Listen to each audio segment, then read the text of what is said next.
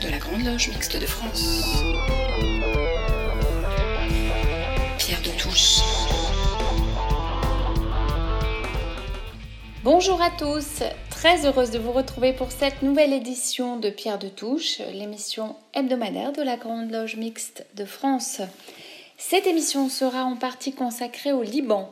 Dans une demi-heure, j'accueillerai nos invités pour échanger avec eux sur le renouveau de ce pays avec lequel la France est très liée. D'ici là, nous parlerons d'utopie et de courage, mais aussi de Rachel l'Empereur et de pays qui peuvent disparaître. Vous écoutez Pierre de Touche, nous sommes ensemble pour deux heures. Pour leur chronique Le franc-maçon célèbre, Marie-Josée Freling et Gaspard Hubert Coco se sont intéressés aujourd'hui à Rachel l'Empereur. Cette native de Lille a été particulièrement active dans la résistance, puis longtemps élue. Elle fut une des premières femmes élite députée. Bonjour à tous. Je vais vous parler aujourd'hui d'une personne remarquable que sans doute peu d'entre vous connaissent. Il s'agit de Rachel l'Empereur.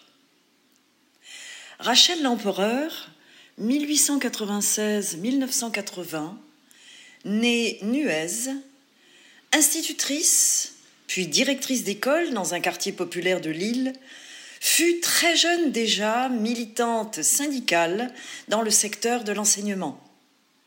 Puis elle fut chargée par l'ancien député et ex-ministre Jean-Baptiste Lebas, en tant que membre de la section française de l'Internationale ouvrière SFIO, de développer la propagande socialiste auprès des femmes du département du Nord. Cela lui permit alors de s'investir davantage dans l'action des femmes socialistes dont elle deviendra membre du comité central en 1939. Pendant l'occupation allemande, tout en militant clandestinement au sein du syndicat national des instituteurs, SNI, interdit par le régime de Vichy, Rachel l'Empereur apporte son aide à la résistance. La France libérée en 1945, elle est élue conseillère générale dans le canton de, Lille Sud-Est, puis cette même année, maire adjointe de Lille avec la délégation des questions scolaires. Elle sera ensuite première adjointe de 1960 à 1971. Au sein de la SFIO, en tant que membre des instances nationales, comme représentante de la Fédération du Nord, proche des positions du syndicaliste député Albert Gazier et du député Arthur Notebar, Rachel Lempereur joue un rôle considérable sur de nombreux domaines liés à la laïcité, mais aussi au sein même du comité directeur. En octobre 1945, Rachel Lempereur est élue députée sur la liste SFIO, conduite par Augustin Laurent dans la deuxième circonscription Nord. L'une des premières femmes députées de l'histoire de France, elle sera réélue en juin 1946. Elle intervient au Palais Bourbon surtout sur les questions des personnels enseignants, notamment les aspects matériels et corporatifs, les constructions scolaires, les bourses, les colonies de vacances. Elle présidera un temps la commission de l'éducation nationale de l'Assemblée nationale. En 1951, Rachel Lempereur défend en vain les idées socialistes dans le débat relatif à la loi Marie, qui admettra les élèves des établissements privés au bénéfice des bourses de l'État, comme elle combat la loi Baranger, qui, elle, accordera une allocation trimestrielle pour chaque enfant fréquentant un établissement public ou privé. Elle combat ces lois au nom de la laïcité. Plus tard, deux ans après le remplacement de la SFIO par le Parti socialiste, lors du congrès d'Épinay de ce parti, en 1971, elle s'oppose à la ligne majoritaire qui va permettre à François Mitterrand d'en devenir le premier secrétaire. Elle rejette dans la foulée le programme commun et l'union de la gauche. Exclue en 1973 de ce tout jeune parti, elle se rapproche du mouvement démocrate socialiste de France, fondé par l'ancien ministre sans portefeuille Max Lejeune. Mais à l'approche de ses 80 ans, elle ne joue plus de rôle politique réel. L'Assemblée nationale observera, le 10 octobre 1980, à l'annonce de son décès survenu deux jours plus tôt, une minute de silence en son honneur. Dans la ville de Lille, une rue, une école maternelle, un restaurant scolaire porte son nom. Un établissement multi-accueil Pantin également. Depuis le 19 octobre 2016, une plaque commémorative fixée sur le banc qu'elle occupa à l'Assemblée nationale lui rend hommage. Franc-maçonne, initiée à l'ordre mixte international du droit humain, Rachel Lempereur a été vénérable maître d'une loge à l'orient de l'île. Peu de francs-maçons semblent connaître l'importance du rôle de cette femme dans l'immédiate après-guerre, son combat pour la laïcité et l'égalité des chances, sa vitalité indéfectible aux valeurs qui avaient motivé son parcours politique et son refus de renoncer à certains de ses objectifs au risque de déplaire et d'être rejeté. Dans l'actualité troublée qui nous occupe, il semble y avoir peu de place pour l'utopie, nous sommes confrontés à l'immédiateté et aux approches court-termistes qui réduisent fortement notre part de rêve et la mise en perspective de nos espoirs. Dans ce contexte, la notion même d'utopie paraît bien éloignée de nos réflexions, teintée parfois de résignation, voire de fatalisme. Et pourtant, l'utopie, telle l'inaccessible étoile, reste un champ que les francs-maçons, à travers leur recherche permanente de la vérité et du bonheur, ne cessent d'explorer. Alain Vordonis nous en décrit euh, les quelques enjeux. Depuis la nuit des temps, Platon n'évoquait-il pas dans la République la première société idéale? La pensée utopiste a prospéré, se nourrissant des rêves et des voyages des hommes comme de leur volonté de bâtir une cité et une existence parfaite, plus égalitaire, c'est-à-dire plus heureuse pour chacun.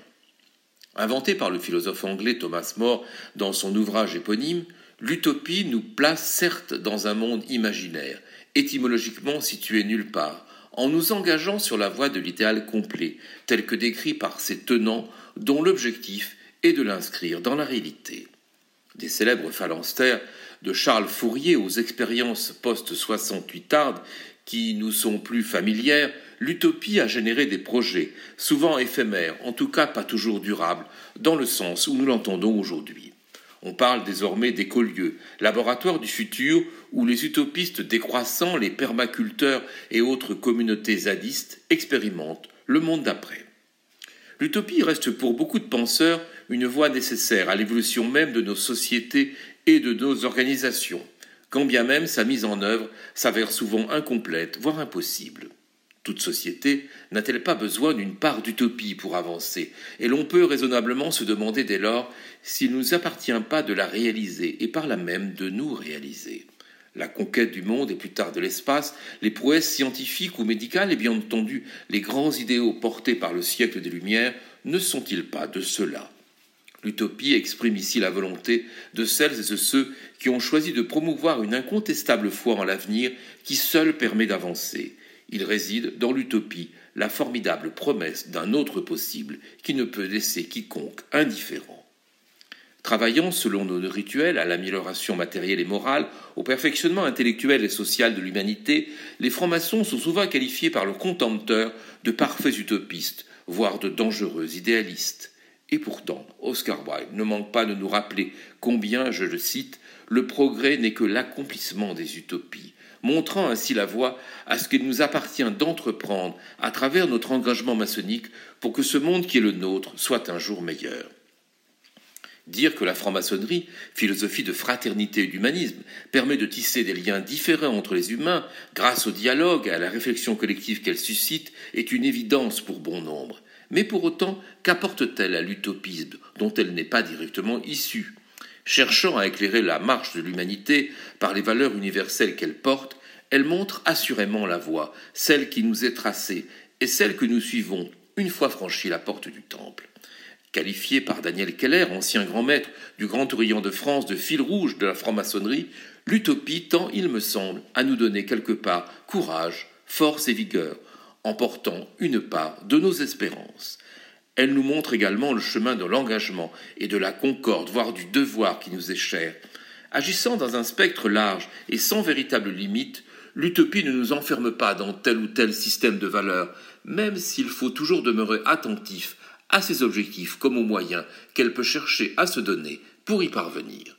par le balancement entre l'espace-temps sacré de la loge où nous évoluons, dans un huis clos que certains qualifieront d'hétérotopique, et le monde profane où nous sommes confrontés à la réalité de la transformation de la société, nous demeurons dans l'exploration permanente, dans la recherche d'un équilibre, d'une harmonie que la symbolique de la construction exprime puissamment. La société idéale, telle que nous suggère l'utopie, ne vient-elle pas d'ailleurs croiser cette symbolique en nous enjoignant de rester en toutes circonstances des êtres pensants et agissants? Si Edgar Morin établit une certaine distinction entre la bonne utopie qui s'attache au seul bonheur de l'humanité et la mauvaise qui peut véhiculer des idéologies, telles celles d'une société parfaite et absolue, avec tout ce que cela peut sous-entendre en termes de dérive, sachons pour ce qui nous concerne demeurer pleinement dans notre idéal, mais surtout des frères et des sœurs solidement ancrés dans leur temps, n'oubliant jamais le sens premier de leur engagement qui est de rassembler ce qui était pas.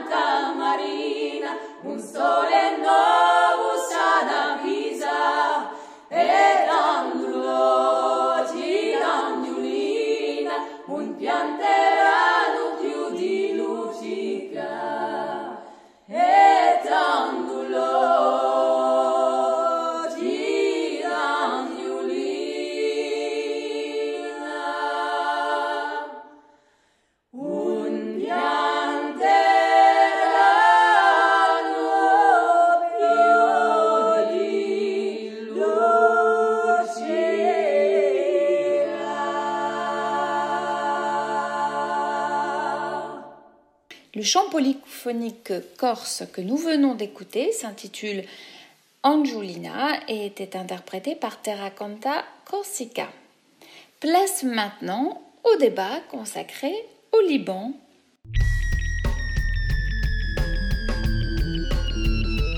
Pierre de Touche, une émission de la Grande Loge Mixte de France.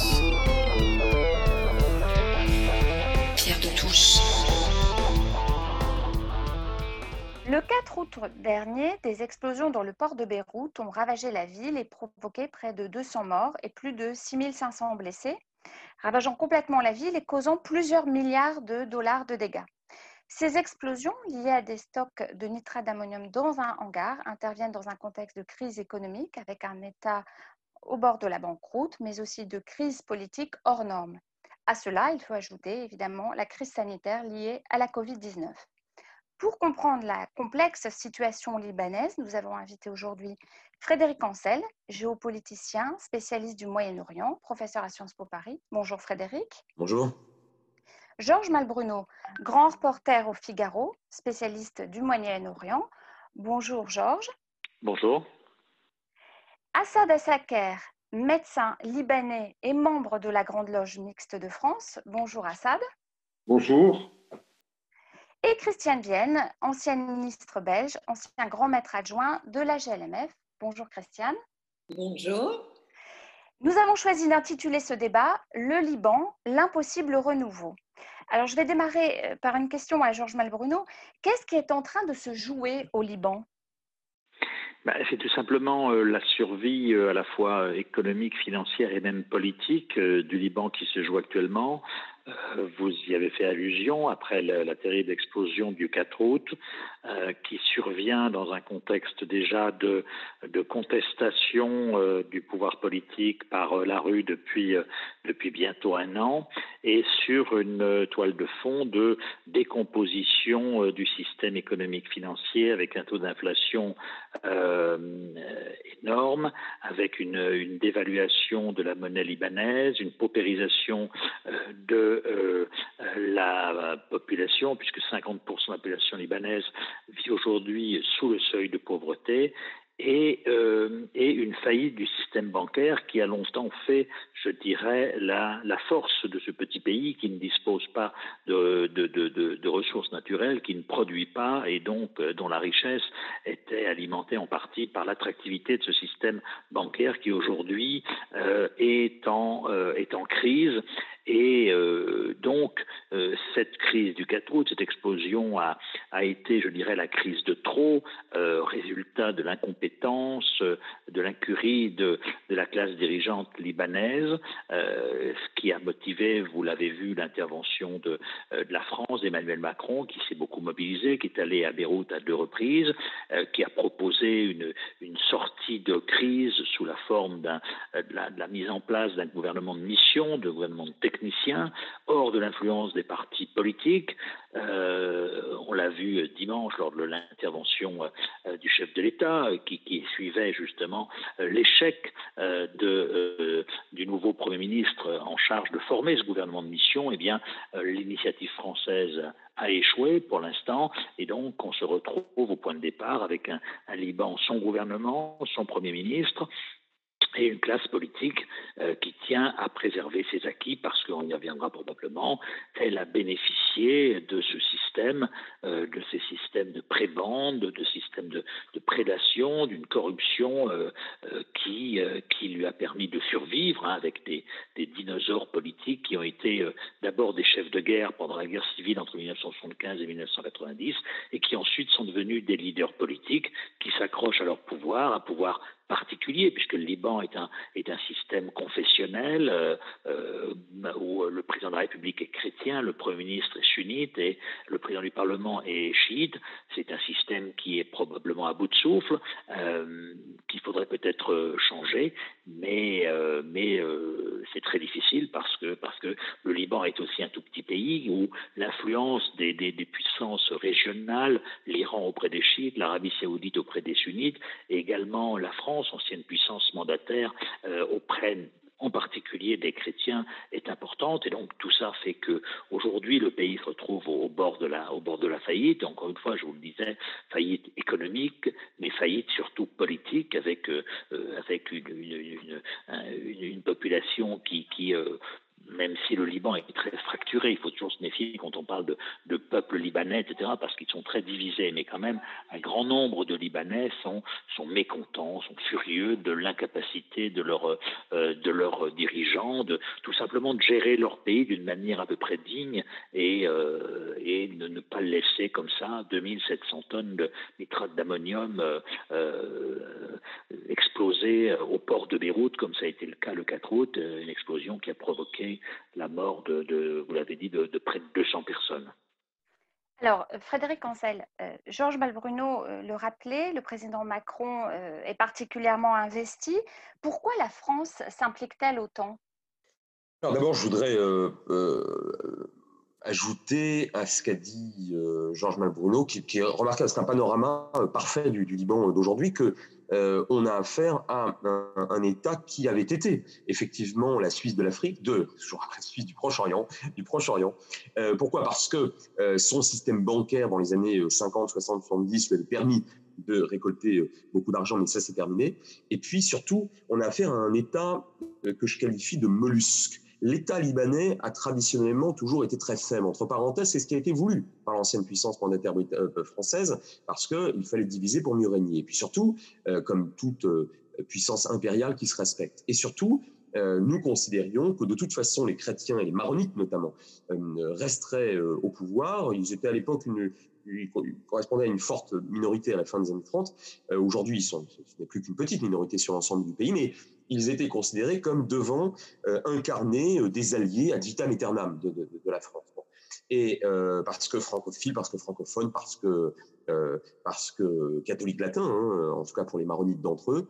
Et euh, euh, pendant quelques décennies, ça a fonctionné assez correctement, sauf que pendant la guerre civile de 75, 90, 91, comme ça a été très bien rappelé, on a bien compris s'il fallait encore le, sans, sans, sans convaincre que le pays n'était pas dirigé par un État, l'État est extraordinairement faible, ce sont les communautés confessionnelles, parfois ethno-confessionnelles, hein, qui, euh, qui assuraient, et qui assurent dans une certaine mesure, toujours d'ailleurs, hein, les prestations sociales. C'est pas rien, ça, les prestations sociales, surtout dans un pays en crise. Bon, euh, c'est cette espèce de, de clanisme, je ne parlerai pas de tribalisme à la bédouine, mais c'est un clanisme euh, politico-confessionnel qui, euh, qui ne gangrène même pas le pays. Quand on parle de, corruption ou de en réalité, on se trompe. L'État en soi, le pacte national et la Constitution sont intrinsèquement confessionnels. Je vais presque dire que ça a été fait pour. On a voulu un État, une nation excessivement faible. Alors maintenant, pourquoi la France? Parce que, on a déjà, je crois, un petit peu répondu, euh, Georges et moi, c'est-à-dire que les, euh, en tant qu'ancienne puissance mandataire, et en tant qu'ancienne puissance coloniale dans un certain nombre d'États euh, d'Afrique subsaharienne et d'Afrique sahélienne, on considère qu'on a encore, de près ou de loin, une responsabilité. Alors parfois, on agit de cette façon-là pour le pire. Je pense au Rwanda, sur laquelle d'ailleurs on n'était même pas, euh, même pas ancienne puissance coloniale, parenthèse fermée. Et parfois, me semble-t-il, on agit pour le meilleur, notamment lorsqu'on tente d'éviter, plus ou moins euh, adroitement, des, des, massacres de grande ampleur comme en Centrafrique. Enfin, on pourrait y revenir. En tout cas, avec le Liban, il y a quelque chose de plus. Il y a un affect. Et cet affect, il correspond à une construction. Parce que moi, je veux bien qu'on dise que la France est fille aînée de l'Église et qu'à ce titre, elle soutient, elle s'intéresse à ce qui se passe au Liban et notamment à, euh, ses petits frères chrétiens. Sauf que depuis 1905, euh, la fille aînée de l'Église, euh, elle, a quand même cessé de convoler en juste noces. Hein, donc c'est le moins qu'on puisse dire. Et c'est la France laïque, républicaine, qui compte un nombre très important d'agnostiques et d'athées, qui est censé aujourd'hui euh, euh, constituer toujours une, forme de, comment de, oui, enfin, de grand frère ou d'allié particulier ou de protecteur ou de protectrice vis-à-vis de ses critères. Ça, ça pose problème. Mais, si vous voulez, c'est quelque chose qui, se retrouve dans les discours et qui se retrouve dans les gestes. On l'a bien vu effectivement encore récemment avec Emmanuel Macron.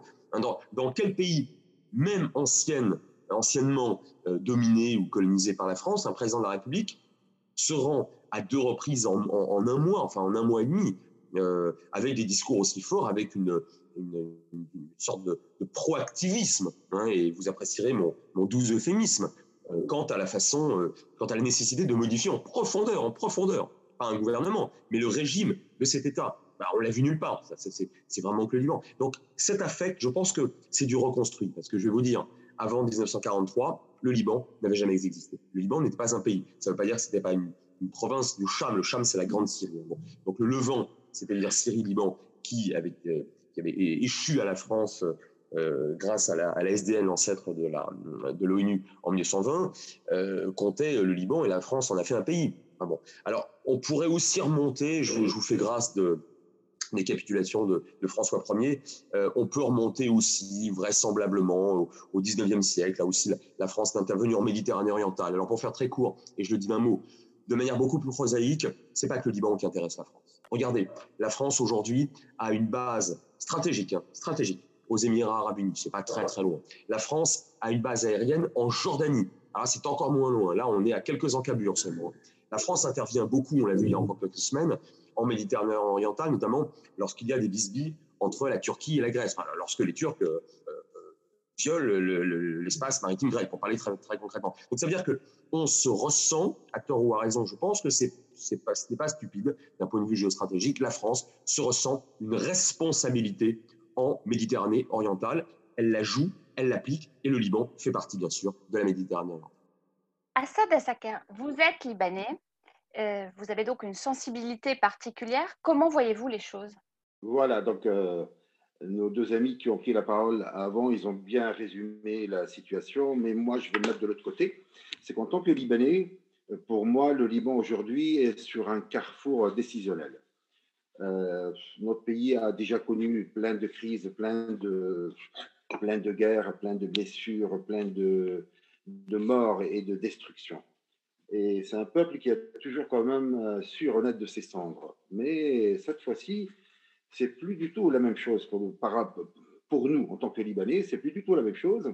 C'est que euh, on essaye quand même, et à juste titre, comme ils l'ont dit les deux intervenants avant moi, c'est que le Liban est un pays euh, fondé sur le confessionnalisme et que, comme il disait, c'est, et c'est vrai, c'est que le, système confessionnel est, une partie intégrante de l'État.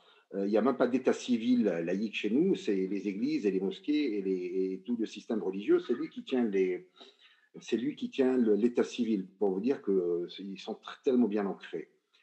Euh, la majorité des Libanais aujourd'hui, et, moi j'en fais partie, euh, ils sont prêts à, outrepasser ce système confessionnel tellement ils en, ils en ont marre. Mais je pense que c'est quelque chose qui est quand même impossible aujourd'hui, du moment, du moment que à chaque fois on, nous, on essaye de sortir de système confessionnel, euh, on nous met le, la, paix et la guerre et, l'épée en, face. Si vous êtes dans un système laïque, euh, les chiites qui sont beaucoup plus nombreux que vous, c'est eux qui vont prendre le pouvoir. Euh, les chrétiens, ils ont leurs avantages et leurs et la place du président de la République, ils disent mais non, nous, on ne veut pas lâcher cette poste-là et ça nous revient constitutionnellement. Les sunnites, ils disent ça. C'est vrai qu'il y a un Liban, mais est-ce qu'il y a des vrais Libanais? Euh, Le problème est là. Et qu'aujourd'hui, je suis vraiment très inquiet pour mon pays et je suis très inquiet pour le Liban. Et euh, qui peut aider le Liban à part les Libanais? Je ne vois pas. Voilà. Alors, on, va continuer sur ces questions des confessions après, mais avant, je voudrais faire une parenthèse. Euh, la question des réfugiés, euh, c'est un million et demi euh, de réfugiés sur 4 millions d'habitants. Ça a considérablement déstabilisé le pays, Christiane Vienne. Oui, ça n'est pas un élément nouveau, mais ça a considérablement déstabilisé le pays et ça a eu un effet de, de conséquences dans les relations, notamment euh, avec l'Iran et avec la communauté chiite, parce que euh, les réfugiés viennent de différents endroits, on l'oublie souvent, mais il y a aussi euh, des réfugiés irakiens. Il y a les seuls qui soient considérés au Liban comme des réfugiés, ce sont les Palestiniens. Et puis, il y a une part euh, importante euh, de euh, Syriens. Les Syriens, dont il faut rappeler qu'ils étaient les ennemis d'hier, ce sont dans la guerre civile et à la fois après dans ce qu'on peut appeler l'occupation, on ne peut pas dire qu'il y ait de bonnes relations entre les peuples libanais et syriens. donc, avoir plus d'un million de réfugiés du pays voisin qui a été votre ennemi il y a quelques années, ça ne facilite pas des relations harmonieuses au sein d'un pays. Donc, dire que la, la question des réfugiés n'a plus d'influence, non, c'est faux, même si elle n'est pas nouvelle. Et donc, euh, le Liban ne parle de personnes déplacées en ce qui concerne les Syriens. Il ne considère pas que ce sont des réfugiés. Il n'y a pas de camps, ils sont répartis un peu partout sur le territoire. Et euh, jusqu'avant les sanctions américaines vis-à-vis de l'Iran, c'est euh, l'Iran qui euh, finançait, qui soutenait la communauté chiite. Donc une difficulté actuelle qui a contribué à la déstabilisation, c'est que les sanctions américaines ont fait en sorte que l'Iran est de moins en moins en capacité de financer la communauté chiite les pays du Golfe euh, finançaient aussi leur propre communauté parce que c'est ce qui est très particulier au Liban, c'est chacun les siens. Et chacun les siens, c'est aussi une des racines de la corruption. Chacun doit montrer qu'il est capable d'apporter aux siens euh, des moyens financiers et des moyens de, survie. Donc, euh, les pays du Golfe ont, eux, connu une, une baisse des prix du pétrole et donc, tout ça fait en sorte de créer à l'intérieur du pays, euh, déjà dans les tensions que l'on a euh, expliquées très clairement euh, précédemment, des tensions internes liées à la présence des réfugiés, qui, étant privés de ressources, se retrouvent souvent dans des conditions de vie extrêmement difficiles, qui sont source aussi de violence, qui sont source d'insécurité, euh, et qui contribuent au climat actuel. À cela, on peut ajouter euh, les 200 000 travailleurs euh, étrangers qui sont aujourd'hui la plupart du temps sans passeport, qui, je dirais, qui mendient devant leurs ambassades pour pouvoir retourner chez eux et qui créent aussi, c'est un peu comme si on avait euh, surajouter à la crise actuelle interne euh, aux Libanais et à leur pays une euh, crise qui vient de l'extérieur, mais qui est source de violence, d'insécurité et de, je dirais, de, de, pauvreté extrême. donc, la situation est où que l'on se retourne, tout, tout, est compliqué. D'autre part, je voulais souligner que euh, l'on peut euh, pleurer sur le sort des réfugiés en Syrie. Cela arrangeait bien l'Union européenne euh, que des réfugiés pardon, syriens au Liban. Ça arrangeait bien la communauté, l'Union européenne. que la Turquie, tous les pays environnants prennent en charge les réfugiés syriens. Donc j'estime qu'il est de bonne guerre que maintenant on vienne en aide au Liban, n'est-ce pas? Assad Assaker, euh, comment les Libanais ont vécu la crise des réfugiés? Alors, euh, comme disait euh, notre, notre ami Christian Vienne, et à juste titre, les réfugiés étaient un facteur de déstabilisant au Liban. mais j'ajouterais que c'est une arme entre les mains du régime syrien actuel par rapport au Liban. Hein. Euh, euh, c'est-à-dire 1 million sur 4 millions d'habitants, euh, ça, déstabiliserait n'importe quel pays à ces mêmes, aux mêmes proportions, hein, je parle. et comme elle disait, c'est une longue histoire entre les Libanais et les Syriens. c'était un pays occupant, pour les Syriens, c'était des occupants du Liban pendant 30 ans. ils n'ont pas laissé des bons souvenirs chez les Libanais et puis surtout, surtout, contrairement à ce qu'on peut le penser, surtout chez les musulmans. Hein. Ils ont laissé un très très mauvais souvenir. Il y a eu euh, des exécutions, il y a eu des enlèvements. Jusqu'à maintenant, aujourd'hui, on a quelques milliers de, de, prisonniers euh, ou des disparus, on appelle ça, le dossier des disparus libanais dans les prisons syriennes. Et jusqu'à aujourd'hui, on ne sait pas. Et, il y a dans, dans, plus de 60%, ce sont des, prisonniers musulmans. Hein. Il y a quelques chrétiens dedans aussi. Mais donc, ils ont fait plus de mal, si on parle confessionnel, ils ont fait plus de mal en tant que musulmans à d'autres musulmans. Euh, et puis, c'est une arme contre, contre les Libanais euh, en disant que si euh, vous ne faites pas la politique que nous, on aimerait bien, puisque n'oubliez pas, il y a la main de la Syrie aussi avec les Hezbollah. Hein. Euh, dans tout ce qui se passe. Euh, tout ce qui se passe au Liban, les Syriens ont une main dedans. Hein. C'est contrairement à ce qu'on peut penser, même pendant la guerre civile qui en, Syrie. En Syrie hein. Euh, donc c'est arme contre, contre, les Libanais. Et si vous ne faites pas ce qu'on vous demande, et, puis au niveau politique, au niveau gouvernemental, n'oubliez pas, nous avons un pouvoir de, vous déstabiliser qui est prêt sur le terrain. Hein. Et c'est pour cela les Libanais, ils disent pas ce sont des réfugiés, ils disent ce sont des déplacés.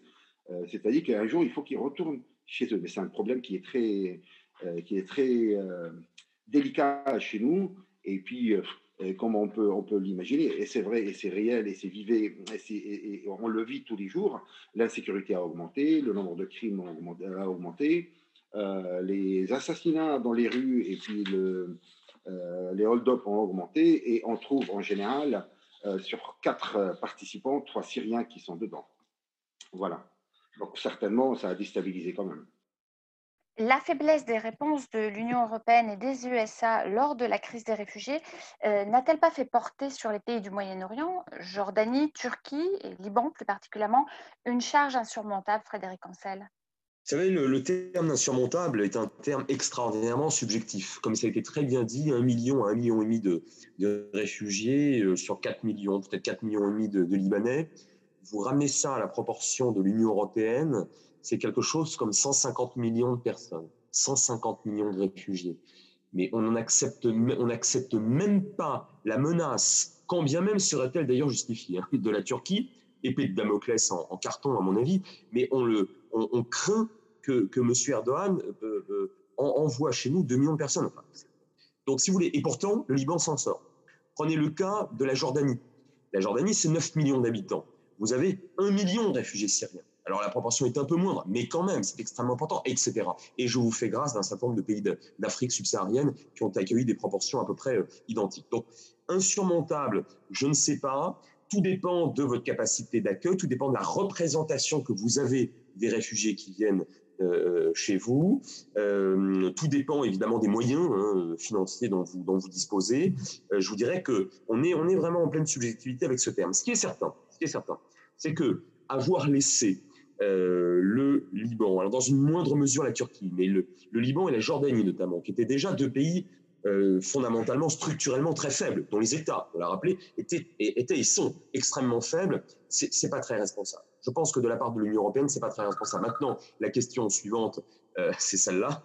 Est-ce que l'Union européenne, de toute façon, est responsable? Je veux dire, d'un point de vue géopolitique, est-ce que nous avons aujourd'hui une politique, que ce soit d'ailleurs en Méditerranée orientale ou ailleurs, une politique à peu près cohérente, à peu près construite de, euh, de la part de l'Union européenne La réponse est non, parce qu'il n'y a pas d'Union européenne sur le plan géopolitique. Elle existe sur le plan économique, commercial, financier. Euh, ça, marche d'ailleurs assez bien. On l'a vu il y a encore quelques semaines avec ce plan de relance extrêmement spectaculaire euh, adopté euh, face à, la crise sanitaire. Mais euh, sur le plan géopolitique, hein, c'est-à-dire lorsque lorsqu'il faut aussi intégrer la dimension politico-militaire stratégique, pour l'instant, et je suis le premier à le déplorer, me semble-t-il, il n'y a pas d'Union européenne. Et je vais vous donner un seul exemple qui est très très proche du Liban, très proche du Liban.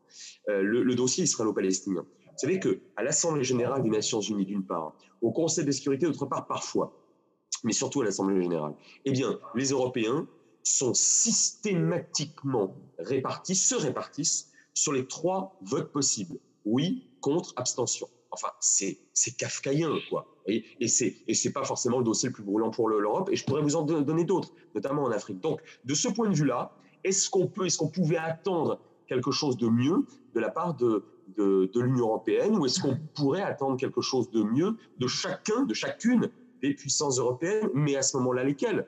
La Grande-Bretagne est partie. L'Allemagne ne joue pas un, rôle de puissance euh, globale. Reste quoi La France, l'Italie désargentée. Écoutez, c'est pas sérieux. Et je pense que là, il y a un véritable manque. Et, l'un des pays à souffrir le plus cruellement, finalement, hein, de l'absence de réalité géopolitique européenne, eh bien, c'est le Liban. Et Georges Malbruno, les déséquilibres liés à l'arrivée massive de populations de Syrie, mais aussi palestiniennes, n'ont-ils pas modifié les rapports de force politiques et renforcé le Hezbollah au détriment de forces plus euh, démocratiques? Oui, euh, d'une certaine façon, même si euh, ironiquement la plupart, l'immense majorité des, réfugiés syriens sont de confession sunnite, euh, donc a priori il devrait modifier le rapport de force en faveur de la minorité sunnite du Liban, mais, mais ça n'est pas le cas parce que, comme vous l'avez dit, c'est plutôt le, Hezbollah qui a bénéficié, qui est en position de force aujourd'hui, mais non pas tant à cause de, je dirais, du phénomène des réfugiés que de phénomène plus, euh, je dirais, plus historique. Euh, le Hezbollah domine la, vie politique libanaise parce qu'il détient des armes euh, qui sont supérieures à l'armée libanaise, parce que depuis 15 ans, l'Iran lui a fourni des missiles qui sont capables d'atteindre maintenant pratiquement tous les points d'Israël. Et la deuxième arme dont dispose le Hezbollah, c'est la démographie. c'est la minorité la, la plus importante aujourd'hui. Et c'est ce qui, ce qui fait d'ailleurs que la crise que, vit le Liban aujourd'hui, euh, de formation d'un gouvernement, euh, de techniciens souhaités par, euh, de missions souhaitées par Emmanuel Macron, dépasse largement le cadre de, gouvernement. Je crois que pour que le Liban euh, ressorte de cette crise, il faudra en passer par une, pardon, une refondation euh, du pacte politique de, 1943, parce qu'il faut, il est démodé, il n'est plus à jour. Euh, il y a eu les accords de Taïf en 1989, mais la, la, la communauté chiite aujourd'hui veut avoir sa part du gâteau. C'est normal, simplement, il y a le problème des armes du Hezbollah qui, qui, qui constitue un gros, gros problème parce que le, Hezbollah, en quelque sorte, a, pris en otage un petit peu l'État libanais. On l'a vu d'ailleurs dans la crise encore euh, de ces dernières semaines, euh, notamment euh, avec le, le plan, l'initiative française. Donc voilà, c'est tout ça qui fait que la situation est très complexe aujourd'hui et que cette cette situation, je pense qu'à moyen terme, elle, ne pourra être réglée que par euh, une redistribution des cartes. Alors évidemment, euh, cette redistribution des cartes, elle, sera probablement douloureuse pour, les chrétiens qui, vont d'ailleurs, qui émigrent de plus en plus maintenant, et probablement pour, pour, les sunnites aussi, chrétiens et sunnites qui trustent quand même l'essentiel des pouvoirs euh, euh, avec le, président de la République, euh, la Banque centrale, le commandant en chef de l'armée, le Premier ministre pour, les sunnites, et des chiites, effectivement, qui aujourd'hui veulent, veulent leur part du gâteau, mais avec le problème du Hezbollah, de ses armes, de sa lutte contre Israël, de son engagement hors du pays, en Syrie, au Yémen, en, Irak, et du soutien que l'Iran lui apporte derrière. Mais euh, tôt ou tard, il faudra euh, que le Liban ne pourra sortir de la crise que s'il y a,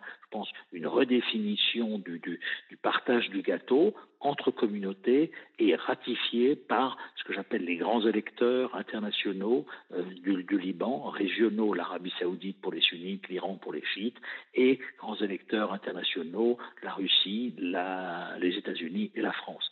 Sans quoi, eh bien, on, ira de, crise en crise. Euh, samedi dernier, le Premier ministre a démissionné. Georges Bruno, quelle capacité politique encore à gérer le pays? Vous avez commencé à esquisser euh, une réponse, mais y a-t-il encore un pilote dans l'avion?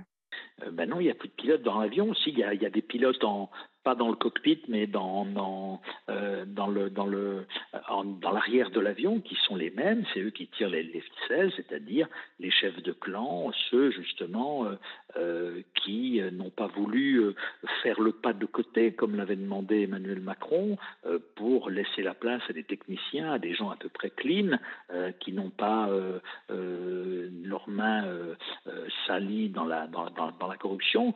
Et ces gens-là, eh bien, c'est Nabi Berry, le président du Parlement pour les chiites, avec l'appui du Hezbollah derrière. C'est euh, le, général Michel Aoun, président de la République, avec son genre euh, Bassil, euh, qui dirige un parti. C'est Saad Hariri chez les sunnites. Voilà, et c'est ceux-là qui, à des degrés divers d'ailleurs, ont fait capoter l'initiative française. Et c'est eux qui, qui aujourd'hui, alors, soutiennent toujours l'initiative française, comme la corde soutient le pendu. Et, mais c'est c'est eux qui vont encore euh, avoir euh, leur mot à dire pour, euh, pour choisir le, prochain, le prochain Premier ministre. mais ça risque d'être long. Donc, dans l'immédiat, c'est l'impasse. Il va y avoir des gros problèmes parce que la Banque du Liban, la Banque centrale du Liban, très, très, très prochainement, n'aura plus suffisamment d'argent pour financer des importations. Et donc, le pays va s'enfoncer encore plus dans la crise, une crise économique et financière. Et c'est l'inconnu parce que ce pays, comme ça a été dit, il est fracturé, il est divisé, il a connu des mouvements de violence, il a connu une guerre civile et on n'est pas à l'abri, effectivement, que tôt ou tard, ces, ces frictions se règlent dans la rue par des affrontements interconfessionnels. Frédéric Ancel, quelle a été l'influence sur le plan économique des conflits et de la déstabilisation de la région? Alors l'influence sur le plan économique, par un faux paradoxe, on a vu un Liban s'en sortir pas trop mal pendant la longue guerre civile de 75, 90, 91. Je veux dire par là que beaucoup de gens avaient été euh, très, très, très paupérisés, très touchés hein, euh, dans leur famille, euh, dans leur, propre, dans leur propre vie. Mais au fond, puisque les communautés confessionnelles dont on parlait, dotées de, chefs plus, plus crapuleux les uns que les autres, faisaient du business, parfois exportaient, donc prenaient, en réalité, confisquaient une partie des prérogatives de l'État, y compris voire surtout dans le port de Beyrouth, qui représente à lui tout seul, enfin la ville de Beyrouth représente à elle toute seule plus du tiers du PIB du, pays. Au fond, le pays euh, a tenu le bout et sans véritable grand plan Marshall extérieur, d'ailleurs, entre parenthèses, hein, c'est à noter quand même.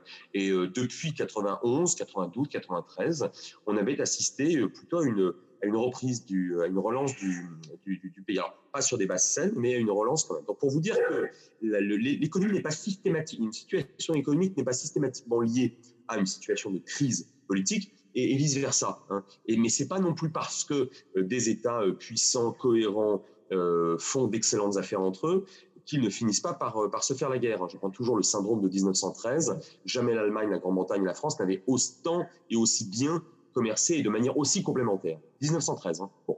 Donc, si vous voulez, pour moi, la corrélation, elle n'est absolument pas, non seulement elle n'est pas totale, mais elle n'est pas si évidente que, ça. Maintenant, malgré tout, reste que, reste que, une situation économique saine, économique et sociale, et sociale, j'insiste, plutôt sociale d'ailleurs, saine, euh, elle n'est pas suffisante, mais elle est nécessaire pour envisager la stabilité et au mieux la paix. Il est bien évident que ventre affamé a point d'oreille, plus exactement ventre affamé a des oreilles pour les extrémistes. Et c'est toujours pareil. En, Europe, on a ô combien connu ça dans les années 30, 40, peut-être euh, ben, un, petit peu par la suite et auparavant.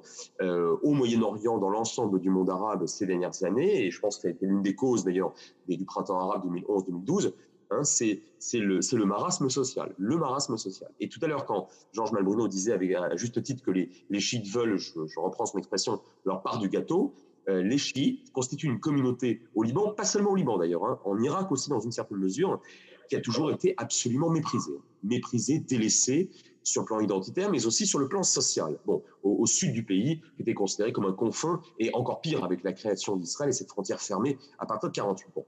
Eh bien, le Hezbollah, en réalité, a été créé en 82 par, euh, de toutes pièces par Téhéran, hein, aux côtés de Hamal, qui l'a supplanté assez largement d'ailleurs, euh, parce que euh, n'était, c'était pas seulement un groupe dont la vocation était de combattre euh, Israël, il l'a fait d'ailleurs très très occasionnellement, hein.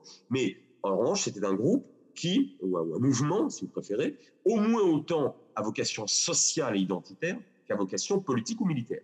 C'est-à-dire qu'il s'agissait de redonner de la fierté et puis de redonner des emplois et de redonner matière à reconstruire hein, lorsque lorsque c'était lorsque le système était délabré aux chiites euh, bah, par des chiites et c'est ça qui est terrible quand, on évoque la, le, les, les, influences étrangères ou les ingérences euh, au Liban, mais encore une fois, le système veut ça. Le système le veut intrinsèquement. C'est même presque étonnant que ça ne se soit pas produit beaucoup plus tôt d'ailleurs. Donc l'Iran à partir de 82, on a, je crois, évoqué tout à l'heure l'Arabie saoudite avec les sunnites, les Israéliens ont soutenu les maronites fin des années 70, début des années 80, et à chaque fois, vous avez une tentative d'instrumentalisation, de pénétration hein, d'États euh, étrangers euh, qui, qui, ne sont même pas vus comme des, euh, comment dirais-je, par, les, par les familles dépossédées ou les familles pauvres, ce ne sont pas des, États ou des, des, mouvements qui sont vus comme, comme impérialistes. Hein. Ce sont des gens qui viennent avec de la nourriture, avec de quoi envoyer vos, vos enfants gratuitement à l'école, et c'est n'est pas vu comme des, évidemment comme des interventions étrangères, sauf que ça en est réellement, et que ça maintient l'État libanais dans une, une faiblesse absolument chronique. Georges Malbruno, on a évoqué la déstabilisation de la région, entre autres par la guerre en Syrie. quelle influence de l'Iran au Liban? Bah, L'influence, comme euh, Frédéric vient de le dire, elle remonte à 1982 lorsque l'Iran a, a, créé le Hezbollah, hein, qui, qui, dans la foulée de l'intervention israélienne euh, au Liban et à, Beyrouth. Et donc, euh, ça a été le, principal vecteur d'influence euh, de l'Iran au Liban. C'est le Hezbollah qui, qui, qui, est devenu un État dans l'État, une armée, encore une fois, plus puissante que celle de l'armée que libanaise. Et, et donc, oui, c'est et, pour l'Iran qui a créé justement en Irak, en Syrie, avec à la faveur de la de la guerre civile mais aussi au Yémen, un chapelet de relais dans tous ces pays-là, le Hezbollah, c'est vraiment le, joyau de la couronne parce que euh, grâce aux 140 000 missiles euh, dont le Hezbollah dispose aujourd'hui, il a euh, instauré une, capacité de dissuasion avec Israël qui fait que Israël y regarderait deux fois avant d'attaquer le Liban. La dernière fois qu'ils ont, essayé ça en 2006, ça s'est terminé par une, une, une semi, semi défaite, en tout cas euh, à peine une, semi-victoire. Donc, euh, donc voilà. Et, et, pour ça, le, le, le, euh, quand on parle justement de négociation entre l'Iran et la communauté internationale, euh, en dehors du nucléaire et du dossier des missiles balistiques euh, entre les mains euh, de l'Iran, il y a le dossier de l'influence régionale. On peut concevoir qu'effectivement l'Iran renonce à, un soutien, en tout cas diminue son soutien aux Houthis au Yémen, aux rebelles Houthis au Yémen, en Irak dans une certaine mesure, à Bachar el-Assad également, mais le lien avec le Hezbollah est vraiment pour l'Iran essentiel parce que c'est une fenêtre sur Israël. Or, comme vous le savez, l'Iran a une position extrêmement dure face à Israël. Cela étant, euh, cela étant euh, ça pose la question justement, et c'est la question d'ailleurs que euh, qu'Emmanuel Macron a posée directement au, au, chef du bloc parlementaire du Hezbollah, Mohamed Rad, lorsqu'il l'a rencontré avec les autres leaders politiques libanais à Beyrouth, en lui disant est-ce que vous êtes libanais ou est-ce que vous êtes iranien? Est-ce que vous, travaillez pour votre pays ou vous travaillez pour, l'Iran? Est-ce que voilà. Donc euh, il y a cette question d'une espèce de, double légitimité du, Hezbollah, un, double cerveau qui qu'aurait euh, cher Nasrallah, le chef du Hezbollah, un peu, euh, un peu libanais et un peu iranien. Et toute la question, c'est effectivement d'amener le Hezbollah à être plus libanais qu'iranien, euh, l'amener à jouer la carte de, la reconstruction du pays. Mais, mais, mais il y a toujours, on bute toujours sur cette question des armes du Hezbollah qui officiellement sont euh, brandies contre Israël, etc. Israël a envahi le Liban, Israël a occupé le Liban, mais aujourd'hui Israël n'occupe plus le Liban. Donc euh, il y a une instrumentalisation de cette question des armes du Hezbollah par le Hezbollah lui-même, une déviation des objectifs, mais, mais ça reste, ça reste, euh, ça reste le, principal point d'interrogation euh, sur l'avenir. En tout cas, ça restera le principal point de blocage. Emmanuel Macron a eu raison d'engager des discussions avec le Hezbollah, parce que qu'on aime ou qu'on n'aime pas le, Hezbollah, il représente grosso modo un million de Libanais, donc vous ne pouvez pas les rayer de la carte. Ils ont, ils ont des, députés au Parlement. Euh, simplement, simplement, euh, il faut, euh, il faut leur, faire confondre, il faudrait les amener dans, le cadre justement probablement d'une détente entre l'Iran et les États-Unis, à couper leurs liens avec l'extérieur et à, se concentrer sur le chantier libanais, qui, comme vous l'avez compris, est immense. Frédéric Ancel, euh, l'influence d'Israël. L'influence d'Israël n'a jamais été aussi faible au Liban, en tout cas depuis, euh, la fin des années 70, parce que euh, l'ancien camp maronite, enfin la, partie maronite plus exactement, qui avait choisi de, suivre à l'époque Israël autour de Bishir Gemayel. Bon, ça, c'est ça, c'est fini depuis longtemps. Alors, ça ne veut pas dire qu'il resterait des sympathisants, mais aujourd'hui, en tout cas, il serait extrêmement minoritaire, surtout, depuis la guerre effectivement menée contre le Hezbollah, qui, qui a touché tout le pays hein, au milieu des années 2000. Bon, et puis, effectivement, les Israéliens je veux dire l'homme de la rue hein, de Tel Aviv. Hein. Les Israéliens considèrent le Liban comme un véritable cauchemar. Ils n'en veulent plus, ils veulent plus en entendre parler. C'est, ça, c'est quelque chose qui est très profond, qui est très profond. Ça ne date pas de 82-83, où là, où là, la, la, la, la, défaite politique avait été catastrophique et s'était soldée par plus de 1000 morts. c'est, qui reste d'ailleurs encore aujourd'hui une tragédie, mais, mais ça date effectivement de, de, de, de 2006, parce que, parce que la, la, la guerre contre le Hezbollah, en fait, n'a pas été gagnée. Et en Israël, quand on ne gagne pas une guerre, ça veut dire qu'on la perd. Donc les Israéliens ne veulent plus entendre parler du Liban. Et euh, de ce point de vue-là, je ne vous dirais pas qu'ils ne cherchent pas euh, éventuellement euh, ou qu'ils ne chercheraient pas des alliés pour contrecarrer le Hezbollah si jamais il devait y avoir un conflit direct avec l'Iran et que l'Iran actionnait hein, le levier constitué du Hezbollah. Mais moi, je vais vous dire, je ne crois pas beaucoup dans la, euh, dans la rivalité mortelle, euh, structurelle, euh, intrinsèque et atavique entre la République islamique d'Iran et Israël.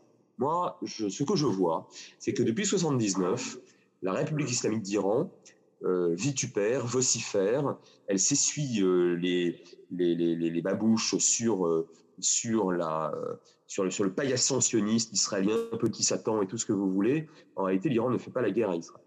Donc, euh, ce n'est pas son objectif principal. Par contre, Israël est un levier très intéressant euh, en, termes de fédéralisation des forces arabo-musulmanes contre Israël et derrière l'Iran, hein, prétendument le dernier, euh, le, dernier rempart en quelque sorte au sionisme, à, l'antitésionisme, à tout, tout, bon, avec toute cette rhétorique un peu un peu foireuse. Et le Hezbollah n'a pas d'avantage, n'a pas d'avantage euh, frapper euh, réellement Israël. Je ne dis pas qu'ils sont favorables à Israël, mais, mais ce sont des gens, si vous voulez, qui sont pragmatiques. Ils savent très bien que, que hurler euh, toute la journée à la libération d'Al-Quds, Jérusalem, ça, c'est oui, d'accord, ça va leur apporter beaucoup de sympathie.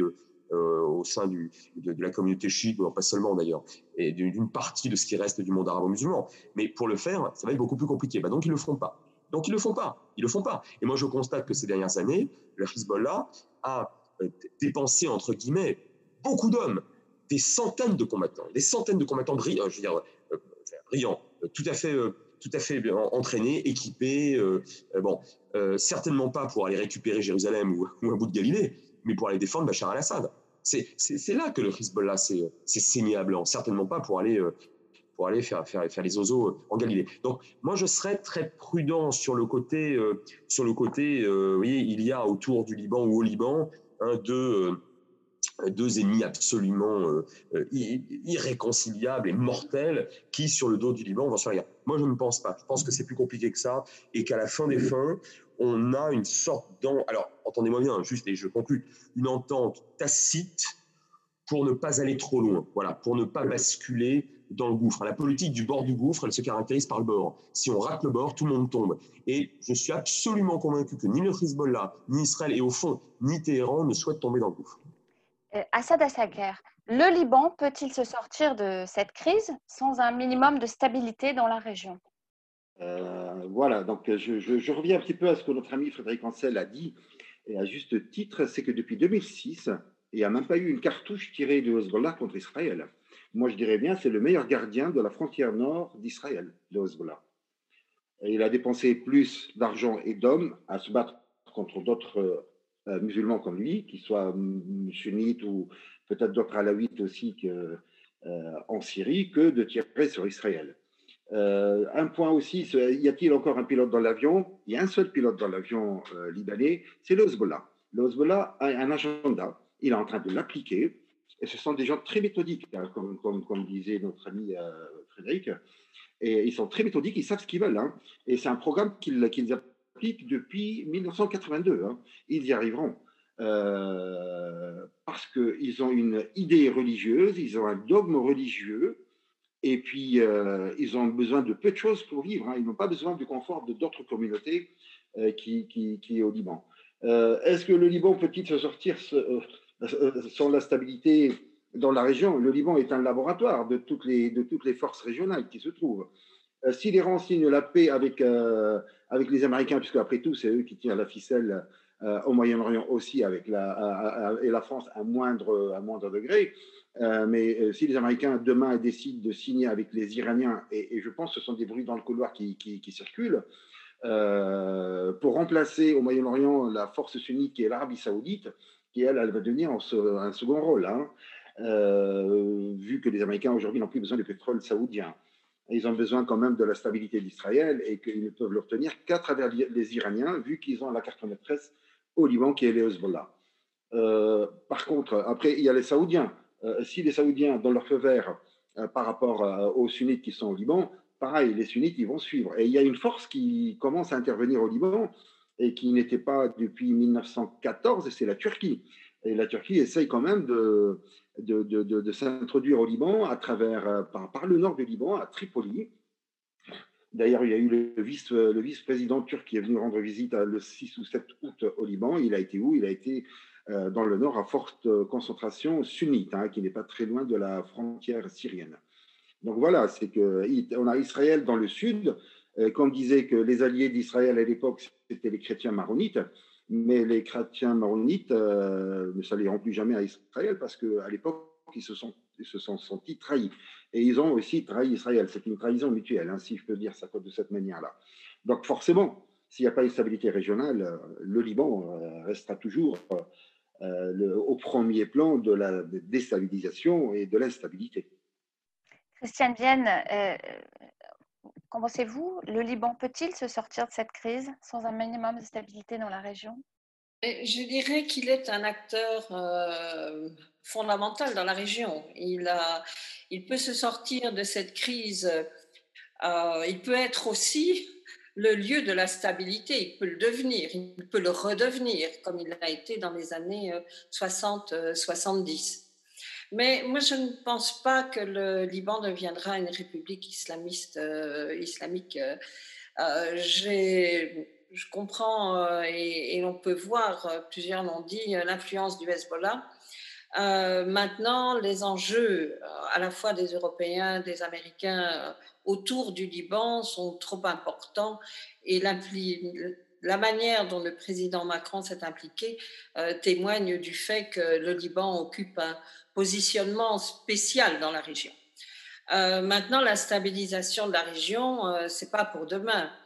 Euh, depuis que l'on a inventé le concept de guerre préventive en Irak, il y a eu des effets, je dirais des effets boule de neige sur, sur toute la région. Et donc, maintenant, la stabilisation, à mon sens, et même si ce n'est pas ce dont on peut rêver dans un monde idéal, la stabilisation dépend aussi de l'Iran. Euh, parce que la grande puissance régionale, euh, c'est devenu l'Iran.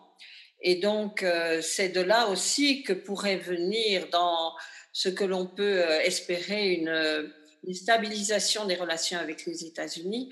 c'est de là que pourrait venir aussi une partie du salut. Parce que finalement, euh, quelles que soient les interventions euh, extérieures, euh, c'est à l'interne. Quelles sont les forces démocratiques au Liban qui sont capables de faire basculer la situation actuelle? Donc, on l'a rappelé en tout début d'émission, qui sont ces gens qui manifestent depuis 2019 Comment pourraient-ils constituer ensemble euh, une force qui permette d'avoir un effet levier?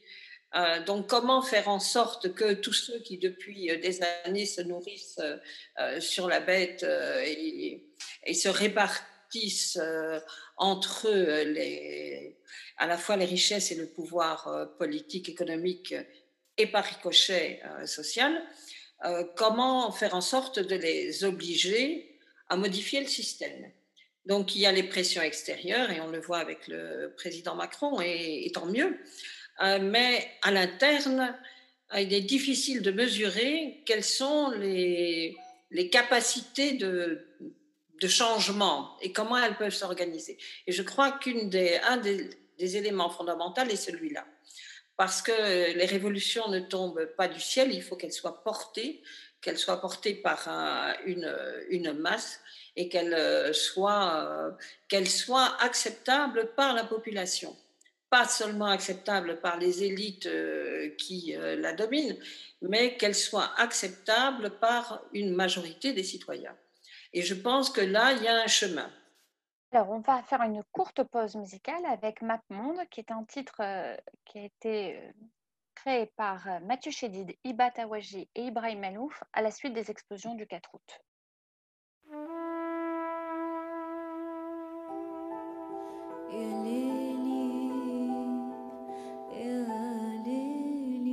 Capitale des fêtes et métropole vivace et mutilée.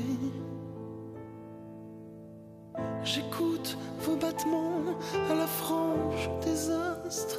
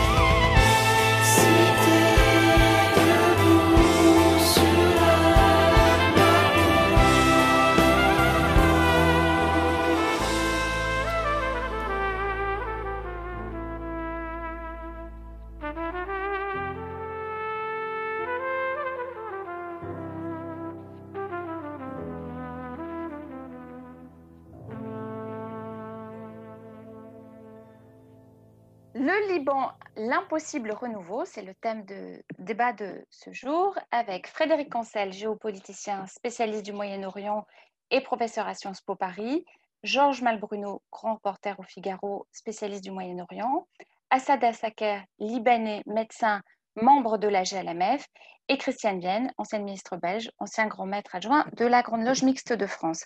Christiane Vienne, la franc-maçonnerie a quel lien avec le pouvoir en place? Je n'en ai aucune idée. C'est une excellente question. Mais euh, peut-être qu'Assad a une idée plus précise. Maintenant, euh, euh, si l'on est libanais, l'on a par nature une, étiquette à sa naissance. Elle ne signifie pas grand-chose. Mais elle, elle donne sens dans un pays confes- confessionnel comme celui-là. Donc, quelle est la sociologie des francs-maçons euh, au Liban Je n'en sais rien. Euh, quelle est leur influence politique? Je pense qu'elle est la même que partout ailleurs. Il n'y a que les francs-maçons qui pensent qu'ils ont une influence politique. euh, où que ce soit, hein, même là où on fait semblant. Hein. ce qui n'empêche que, en tant que franc-maçon, l'on peut avoir une réflexion, et notamment autour du fait que si notre nous nous sommes donnés comme mission de rassembler ce qui est épars. S'il y a bien un lieu où les choses sont éparses, c'est le Liban. Euh, nous avons réussi au XVIIIe euh, siècle, mais dans des circonstances totalement euh, différentes, à amener du dialogue entre des positionnements qui étaient parfois à l'opposé et après des guerres et des conflits. Euh, maintenant, je ne pense plus que la franc-maçonnerie en général soit en capacité euh, d'avoir une action réelle. Maintenant, avoir euh, une influence et être en capacité de participer au débat public ou que ce soit dans le monde, pourquoi pas? Mais je pense que dans l'état actuel du Liban, je ne vois vraiment pas par quel miracle, pour ceux qui croient au miracle, la franc-maçonnerie pourrait avoir une quelconque influence. Alors, je me tourne vers Assad Assaker. Euh, vous êtes franc-maçon, vous êtes libanais. La franc-maçonnerie est-elle influente ou pas? Est-ce positif, négatif? Et est-ce euh, que euh, la franc-maçonnerie est un lieu de réflexion pour un autre Liban? La franc-maçonnerie au Liban, et c'est l'une des plus anciennes franc-maçonneries du Moyen-Orient avec l'Égypte. Hein.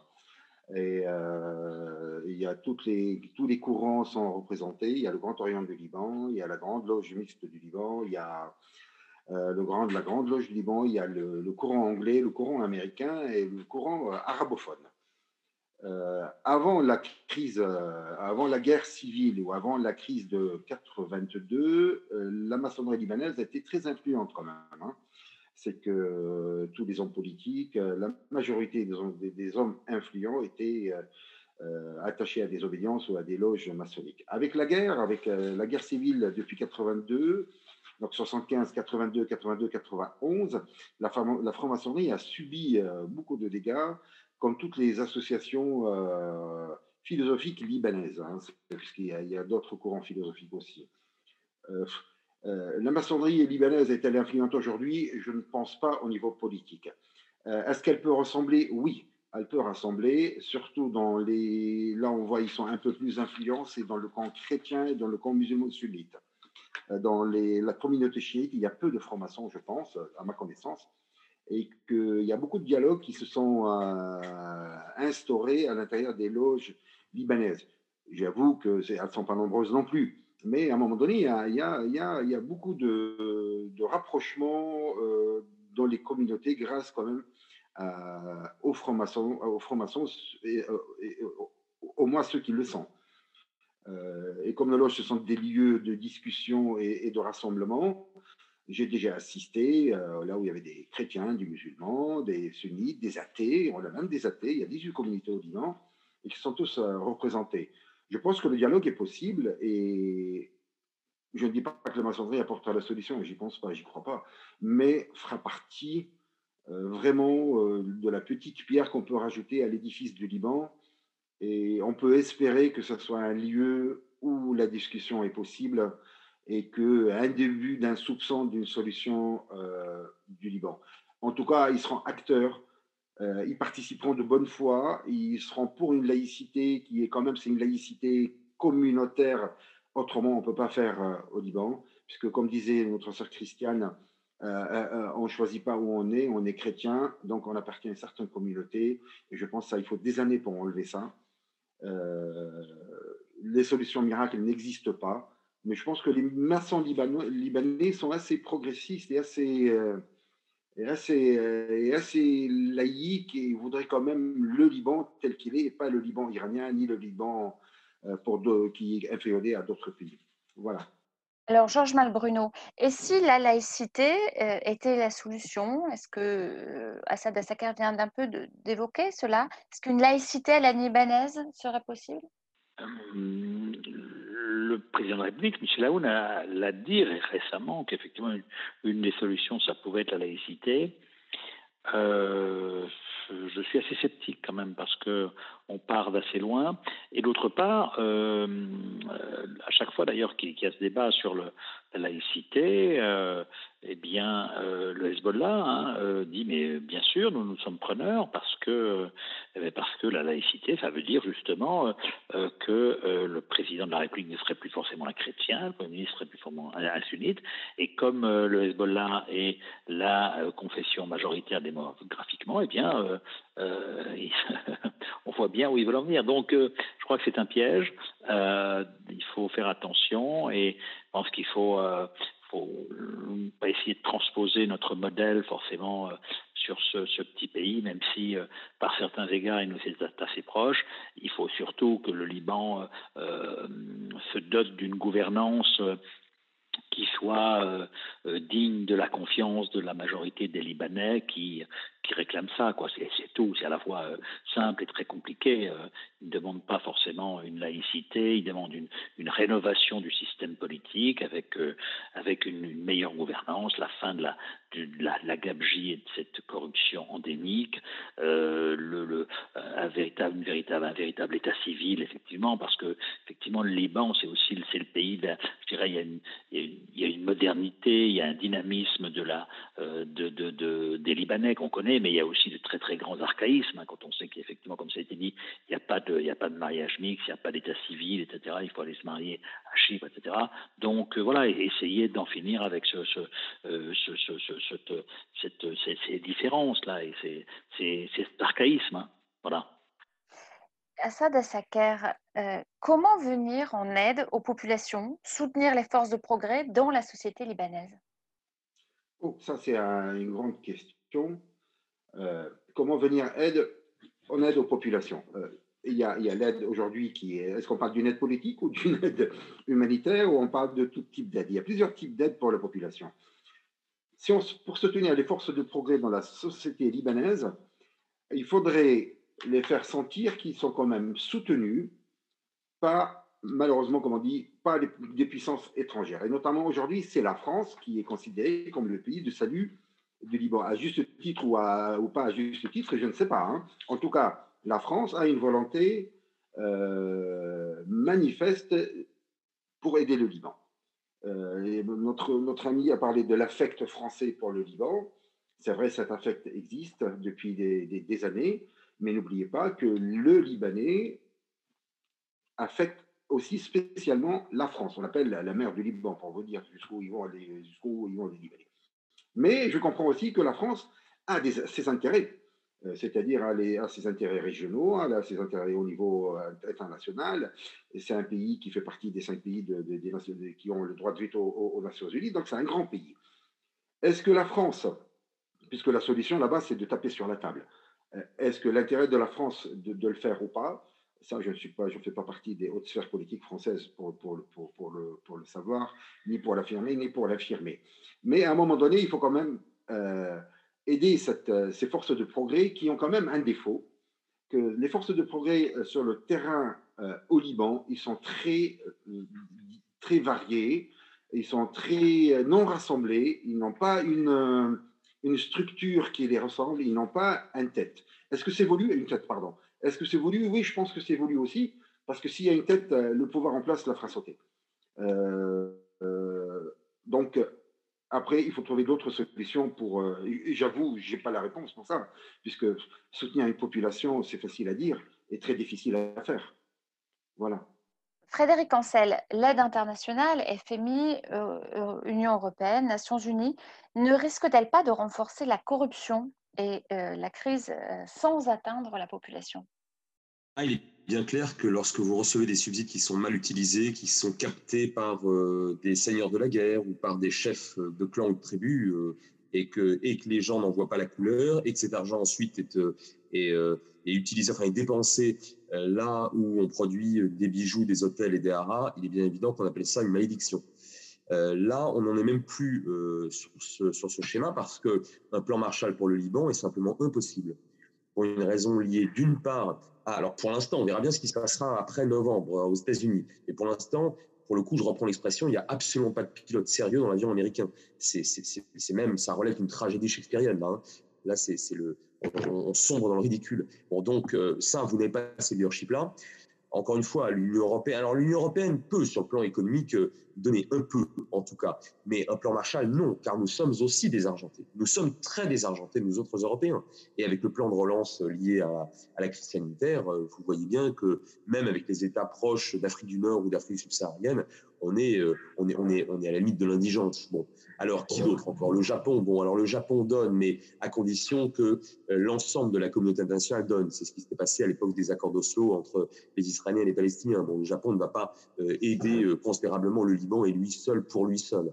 Euh, reste qui certainement pas la Russie, dont le PIB est équivalent à celui d'Italie ou d'Espagne, et qui a franchement d'autres chats à fouetter, bon, et qui ne s'intéresse pas du tout au Liban. Il reste quoi La Chine? Vous voyez, c'est pas euh, ça, c'est l'une de mes euh, l'une de mes préoccupations. En réalité, c'est ça. Et je dois dire que de ce point de vue-là, au moins, le président français a réussi dans un temps record à entraîner hein, une espèce de, on appellerait ça une coalition, pas bien sûr au centre militaire du terme, mais a réussi à, à créer une dynamique Hein, euh, qui permettra au Liban, en principe, donc d'obtenir assez rapidement quelques centaines de millions de dollars. Alors après, se pose votre question, et je, vais très vite, euh, comment, comment distribuer cela de façon à ce que ça arrive vraiment aux gens? vous comprenez bien qu'on ne peut pas euh, débarquer avec, avec des, avions, des, gros porteurs bourrés de, dizaines de millions de billets de, de, 1 dollar, et puis de les distribuer à, aux familles, vous voyez, avec, en, leur tamponnant, tamponnant l'avant-bras pour, euh, pour constater qu'ils ont bien touché le dollar et pas, et pas, pas une deuxième fois. Enfin, c'est pas possible. Donc, si on ne passe pas par des institutions intermédiaires, ce sera difficile. Et on en revient toujours au même problème. Hein. C'est le, c'est la quadrature du cercle. Hein. Donc, je pense que ce sera très difficile. Et j'ai presque envie de vous dire que ce serait pire que les Libanais sachent, je veux dire que l'homme de la rue, que les Libanais, les citoyens libanais, sachent qu'il y a eu un plan d'aide d'urgence et qui n'en ont pas vu la couleur, alors euh, là, là, je pense qu'on a vraiment les ferments d'une énième révolte. Hein. Je ne sais pas à quoi elle débouchera. Mais, euh, et de ce point de vue-là, je suis d'accord avec ce qui a été dit. Au fond, on est, on est, on est même plus tant sur une question liée à la laïcité ou au confessionnalisme qu'à une forme de désespérance et d'humiliation. Hein. Le peuple, les, les, Libanais sont des gens qui sont extrêmement bien formés, très très bien formés. Le niveau socio-éducatif des jeunes Libanais, il est mais euh, top au niveau du Moyen-Orient. D'ailleurs, c'est une des raisons pour lesquelles les jeunes partent parce qu'ils savent parfaitement qu'ils vont pouvoir trouver euh, assez facilement hein, dans les dans les pays d'Occident notamment euh, du, de, de, de, quoi poursuivre leurs brillantes études et ensuite s'installer c'est formidable pour des pays comme euh, la, France, et moi je suis patriote, hein, qui les accueille, ça nous fait euh, des ingénieurs, des médecins et, des, euh, des, savants en plus, mais c'est une tragédie pour le Liban. Donc, presque tout commence par le social, presque tout finit par le social. Georges Malbruno, quelles sont les voies pour sortir de la corruption? Les voies pour sortir de la corruption, c'est de, c'est de changer, euh, c'est de, c'est de changer, c'est de, c'est de faire un audit de la banque centrale libanaise, de euh, d'identifier, enfin c'est, c'est on, euh, oui, d'identifier les, les, les, corrompus et de changer de, de gouvernance. voilà, c'est, c'est assez facile parce que c'est, c'est connu et si c'est connu, ça veut dire qu'aussi parce que bon, est bon ton là de charger nos amis libanais, mais ça s'est fait aussi avec l'assentiment et avec la complaisance de la communauté internationale, y compris de la France et y compris de, euh, bon, euh, du regretté Jacques Chirac, qui, aimait beaucoup le Liban, mais qui avait un tropisme pro-Hariri qui était un petit peu dommageable. Donc, euh, il, faut, il, faut, il faut assainir les, un certain nombre de, ministères au Liban, l'électricité du Liban, le ministère des Finances, la Banque centrale, qui sont les, les pompes à finances, qui sont les, lieux où, cette corruption se, se, se propage. Et euh, puis aussi essayer de en tout cas de euh, sinon de changer de en tout cas de convaincre les, chefs de clan qui sont les, principaux responsables de cette corruption parce que c'est eux qui en, qui en, profitent Nadi Berry dans le sud on sait que euh, tout recrutement dans la fonction publique passe par lui dans l'électricité ça a longtemps été justement le CPL de Gebran Bassil voilà donc il faut il faut il faut nettoyer tout ça. Il faut nettoyer tout ça, c'est connu, c'est assez facile, c'est la volonté politique qui manque, c'est euh, faire accepter aux, Libanais eux-mêmes, aux dirigeants libanais, de, se faire harakiri. bon, c'est pas facile hein, de, euh, pour toutes les, euh, toutes les, tous les personnages qu'on a cités, de, de dire eh ben euh, voilà maintenant euh, euh, maintenant j'arrête je, je scie la branche sur laquelle je, suis assis. Tout ça c'est là le problème quoi. Et, et, qui peut les convaincre je ne sais pas. En tout cas Emmanuel Macron a tenté il a échoué hein, et la partie n'est pas complètement perdue mais elle est, elle, est, elle est en passe d'être perdue. Et Assad Assaker, comment les Libanais de la diaspora peuvent-ils intervenir? Euh, les, Libanais de la diaspora, euh, tout au moins en France, euh, c'est la deuxième diaspora de Libanais dans le monde. Je pense que la première, elle est américaine. je parle toujours la deux, enfin, il y a une forte concentration de Libanais au Brésil, on est 11 millions quand même de Libanais et d'origine libanaise, mais en tant que telle et organisation, la diaspora libanaise en France, c'est la deuxième au monde. et, comment elle peut s'organiser comme comme elle a toujours fait? C'est-à-dire que le Liban vit une guerre depuis 1975 et que la diaspora libanaise, qu'elle soit chrétienne, musulmane ou druze ou de toute confession, euh, essaye de faire euh, porter la, cause libanaise auprès de nos amis français parce que, et, auprès, des, auprès des, gens qui peuvent être influenceurs. C'est-à-dire, on peut envoyer une aide purement matériel, parce qu'il n'y a pas longtemps, les banques ont fermé et qu'il n'y avait même plus de liquidité. Ce qui fait que tous les Libanais qui vivent à l'étranger, qui ont de la famille là-bas, euh, se sont empressés pour aller au Liban pour amener de, la liquidité, par exemple. Euh, l'argent est, inaccessible dans les banques. Euh, le dollar, il n'y en a pas dans les, sur le marché ou sur le terrain. Le prix des produits a flambé, qui est multiplié par 10, par 15, par 20, et ça, quand on les trouve sur le marché ou le marché noir. Donc ça, c'est une aide, euh, une aide substantielle euh, au niveau financier, au niveau du matériel médical, au niveau euh, de la culture, au niveau de la lutte contre l'illettrisme, au niveau de la, de la j'irai en deuxième lieu de l'éducation de la tolérance, parce qu'une crise comme ça unit beaucoup les Libanais de toute confession qui soit, quoi. et j'en suis témoin. Après, il y a l'aide, entre guillemets, politique. Et ça, c'est aux Libanais, aux amis du Liban, de faire du lobbying pour faire porter la bonne parole à la bonne personne pour aider le Liban. Euh, après, ce n'est pas aux diasporas de dicter la politique d'un pays comme la France, mais ils peuvent. Euh, mais comme les Libanais, comme disait notre ami avant moi, ce sont des gens qui s'intègrent et qui font, quand on arrive dans une cité, on s'intègre dans la cité, on épouse les coutumes tout en gardant notre originalité d'orientaux. Euh, je pense qu'on aura un autre mot à dire euh, et puis je pense que nous serons écoutés. Après, euh, la diaspora ne peut pas tout faire hein, parce que il faut que les Libanais aussi sur place et que nous, d'ici, il faut qu'on aille aussi sur place pour les aider parce que si on compte sur le pouvoir en place, comme tout le monde a été d'accord là-dessus, il n'y a rien qui arrivera. Hein. Alors, les interventions internationales sont-elles porteuses de solutions ou aggravent-elles les problèmes, Frédéric Ancel? Ah, moi, je suis pas. Euh, moi, je, ne partage pas le côté peut-être devenu un peu catégorique depuis la catastrophe euh, irakienne de, Bush fils. Je ne suis pas aussi catégorique que certains observateurs qui, euh, qui, qui, affirment qu'en réalité, dès qu'on intervient, c'est foireux. moi, je pense qu'il y a un certain nombre de critères sur lesquels, paramètres sur lesquels on peut s'appuyer pour pour euh, s'obliger à intervenir. Alors évidemment, je ne parle pas, je parle pas si, on peut en parler, mais euh, là, c'est pas le cas, bien évidemment, au Liban, heureusement. Mais euh, de crise à caractère génocidaire, je pense que c'est un peu le syndrome du Rwanda. plus jamais, plus jamais, on, devra, on devra pouvoir vivre en, toute bonne conscience en laissant, en laissant se perpétrer un génocide. Ça, c'est pas possible. D'ailleurs, la, l'Assemblée générale des Nations Unies en 2005 a, fait, a adopté à l'unanimité, ce qui est quand même tout à fait rarissime, une résolution sur la responsabilité de protéger. Bon. Alors ça, c'est une chose. Ensuite, euh, des, interventions, euh, des interventions extérieures, euh, ce ne sont pas forcément des interventions armées. on peut très bien créer des coalitions que, j'évoquais tout à l'heure d'ordre d'ordre financier, enfin des, de, véritables aides. Bon. Aujourd'hui, un seul État qui viendrait en aider un autre, ça devient extrêmement rare. Hein.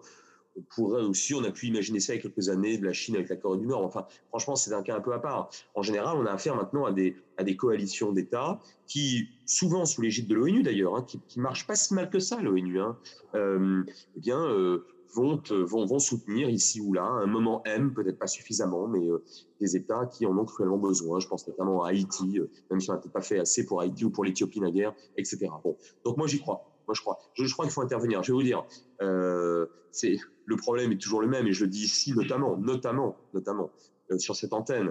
Euh, je vais, je vais pas vous la jouer biblique pour le coup, vraiment pas à cette antenne, mais un peu quand même. Suis-je le gardien de mon frère? Ben un peu quand même, parce que sinon qui suis-je quoi hein, Sinon qui suis-je et, je et je remets fortement et de plus en plus fortement en cause cette espèce de cynisme qui qui prend les atours valorisants de la, de la réelle politique, hein, consistant à dire de toute façon, il faut être réaliste, bah, c'est comme ça, ah bah, c'est très triste, on n'est pas chez les bisounours, et puis chacun se démerde. Moi, je ne suis pas d'accord parce qu'à la fin des fins, ça vous retombe dessus. À la, à la fin des fins, quand vous laissez euh, trop ostensiblement, euh, trop paresseusement, euh, face à des situations trop manifestement catastrophiques, euh, des bourreaux agir, à la fin des fins, ben, euh, vous leur mettez la puce à l'oreille, vous, vous leur mettez, vous leur mettez l'appétit dans les talons, hein, et, ils viennent vous croquer et où ils viennent vous réduire en esclavage ou vous tuer. Mais moi, je ne suis pas d'accord avec ça. Donc oui, moi, je pense que l'intervention, pas l'interventionnisme, mais les interventions, lorsqu'elles doivent euh, se, se, faire, euh, elles ne sont absolument pas à rejeter en amont, si vous voulez, d'un revers de main, bien au contraire. Et Georges Malbruno, qui sont les porteurs, euh, les acteurs porteurs de solutions au Liban? Ben, c'est peut-être, je ne sais pas, c'est la, la, la société libanaise elle-même, mais euh, en disant ça, je, ça ne veut rien dire parce que le, la société libanaise est extrêmement fracturée, donc divisée. Euh, donc parler des Libanais, ça ne veut pas dire grand-chose. Euh, tout à l'heure, euh, j'entendais qu'on disait effectivement euh, la France, notre deuxième patrie. Oui, euh, à Ashrafiyeh, d'accord, mais à Bint Jbel, je ne suis pas sûr qu'on tienne ce, ce, même discours. Donc simplement, simplement, il, il faudrait essayer que que que qu'on qu se sente euh, au Liban, d'abord libanais, avant de se sentir, euh, je ne sais pas, euh, chiite, euh, proche du Hezbollah, ou euh, chrétien proche des forces libanaises, et sunnite proche du courant du futur. Voilà, il faut, faut créer, faut, faudrait créer un, un, sentiment d'appartenance nationale, euh, redonner à l'État, à l'État les, les, les, les juste justement les, prérogatives d'un vrai État. Et euh, alors peut-être c'est la jeunesse libanaise qui, qui, incarne cette, qui peut porter cette aspiration-là, euh, mais, mais, mais je suis assez pessimiste parce que cette jeunesse libanaise, elle est, euh, un peu à l'image de, euh, de, de, de, de, ses aînés, c'est-à-dire elle est quand même fortement divisée, euh, et on l'a bien vu avec le mouvement de contestation euh, depuis un an, c'est un mouvement quand même qui est très fortement coloré euh, chrétien, euh, même s'il y a d'autres confessions. Mais voilà, il faut, il faut, il faut. Je pense que, je pense que il faudra en passer quand même par une déconfessionnalisation du Liban si on veut sortir de ce système qui a, euh, qui a échoué. Assad Assaker, est-il encore temps? En fait, il est toujours temps. Le, le Liban a connu depuis sa création, depuis quand on regarde bien l'histoire du Liban, euh, il a toujours connu plein de crises et plein de, guerres civiles et plein de divisions. Pour moi, y a-t-il une solution? Il y a l'une des solutions, c'est l'État fédéral, parce que chaque, communauté cherche à, asseoir son pouvoir dans sa région, et ben pourquoi pas? Si c'est ça la solution, moi je suis pour l'État fédéral. Lutter contre la corruption, oui, dans ce cas-là, il faut prendre des sanctions nominatives contre tous les gens qui sont considérés comme corrompus, et ils sont connus. Trois, est-ce qu'un pays sans corruption, le Liban a connu 21 jours de, d'existence de, de, de, Liban non corrompu. C'était en 1981, euh, depuis le jour d'élection de Béchir Jamayel jusqu'au jour de son assassinat. Donc, euh, à partir de là, le Liban est revenu un pays confessionnel, il est revenu un, un, pays de communauté, et ça intéresse tout le monde à ce que ça reste comme ça, que ce soit le pouvoir religieux sur place, parce que ça soit aussi le pouvoir, que ce soit les puissances régionales Euh, pareil, euh, nous sommes un laboratoire de toutes les puissances régionales euh, autour de nous. Et puis, puis, le tissu libanais, il est très propice pour ça. hein. C'est que euh, nous sommes 18 communautés. Euh, essayer de mettre deux communautés ensemble, ça ne marchera pas. Comment, on va parler de 18 communautés? Donc pour moi, je suis viscéralement euh, partisan d'un pays fédéral et je vous assure que ça marchera. Euh, en ce qui concerne les mouvements de protestation, c'était à forte connotation chrétienne, c'est vrai. Mais pour moi, en ce qui me concerne tous les Libanais, ce sont les seuls qui n'ont personne à l'extérieur. Les sunnites, ils ont l'Arabie saoudite et qui financent. Les chiites, ils ont l'Iran qui finance. Les chrétiens, ils ont le Liban. hein. Donc ce sont les seuls qui descendent pour défendre le Liban. Et si on regarde bien, qui a fait, sans pour, être, sans pour autant être euh, partisan ou, d'une communauté ou d'une autre, si on regarde bien, bah, c'est les chrétiens du Liban, sans pour autant, euh, ce sont eux qui ont participé vraiment à la fondation de Liban tel qu'il est aujourd'hui, mais je me demande si on n'a pas échoué. Pour conclure, Christiane Vienne, le rôle des obédiences est-elle un chemin Est-il un chemin Pardon? Je dirais que les obédiences peuvent euh, contribuer au chemin. Elles ne vont pas amener une solution à, à elles toutes seules. Elles peuvent être, euh, de par leur tradition euh, de dialogue dans le respect, elles peuvent contribuer à l'ouverture du dialogue. On a souligné plusieurs éléments qui me semblent fondamentaux et, et c'est assez rare que l'on entend ça. Euh, moi aussi, je pense qu'il faut intervenir. Ce serait lâche de ne pas intervenir. Euh, il faut intervenir, mais il faut le faire aussi dans le respect des attentes. Parce que ce qui manque aujourd'hui euh, au Liban, il n'y a plus d'état de droit, donc il faudrait déjà qu'il y ait un gouvernement. Et ça, euh, c'est pas nous qui pouvons imposer un gouvernement. La question de la déconfessionnalisation, là aussi, elle doit venir de l'intérieur. Et on a parlé de corruption, on parle toujours des corrompus, mais on ne parle pas beaucoup des corrupteurs. Euh, et donc, euh, le chemin, les chemins de la corruption, ils mènent tous quelque part. hein. Et, donc, euh, la, la lutte, là, elle peut se positionner d'une manière très forte, que ce soit au FMI ou à l'ONU. le retour vers un État sain et la lutte contre la corruption doit passer par la fermeture des robinets et à un moment donné par la mise en place d'un système qui soit assaini. Et donc, euh, généralement, c'est pas de tradition, dans nos traditions d'être humain, euh, de nous couper un bras. Euh, donc, à un moment donné, il faut une intervention extérieure. On en a parlé, ça me semble important. Sur tous ces éléments, euh, je pense que la franc-maçonnerie peut interagir, elle peut mener euh, en, son sein et dans ses réseaux d'influence, elle peut mener cette vision des choses. Euh, et notre, tout à l'heure, Hassan Assaker parlait d'apporter notre pierre. Je pense que nous pouvons apporter notre pierre et que non seulement nous pouvons, mais nous le devons. Euh, on a beaucoup parlé du Liban dans toutes les obédiences, on a fait appel euh, à la charité, mais au-delà de ça, euh, l'on pourrait aller plus loin et imaginer une, une collaboration, une réflexion commune et euh, la mise en place de partenariats qui vont plus loin que ce que l'on mène maintenant.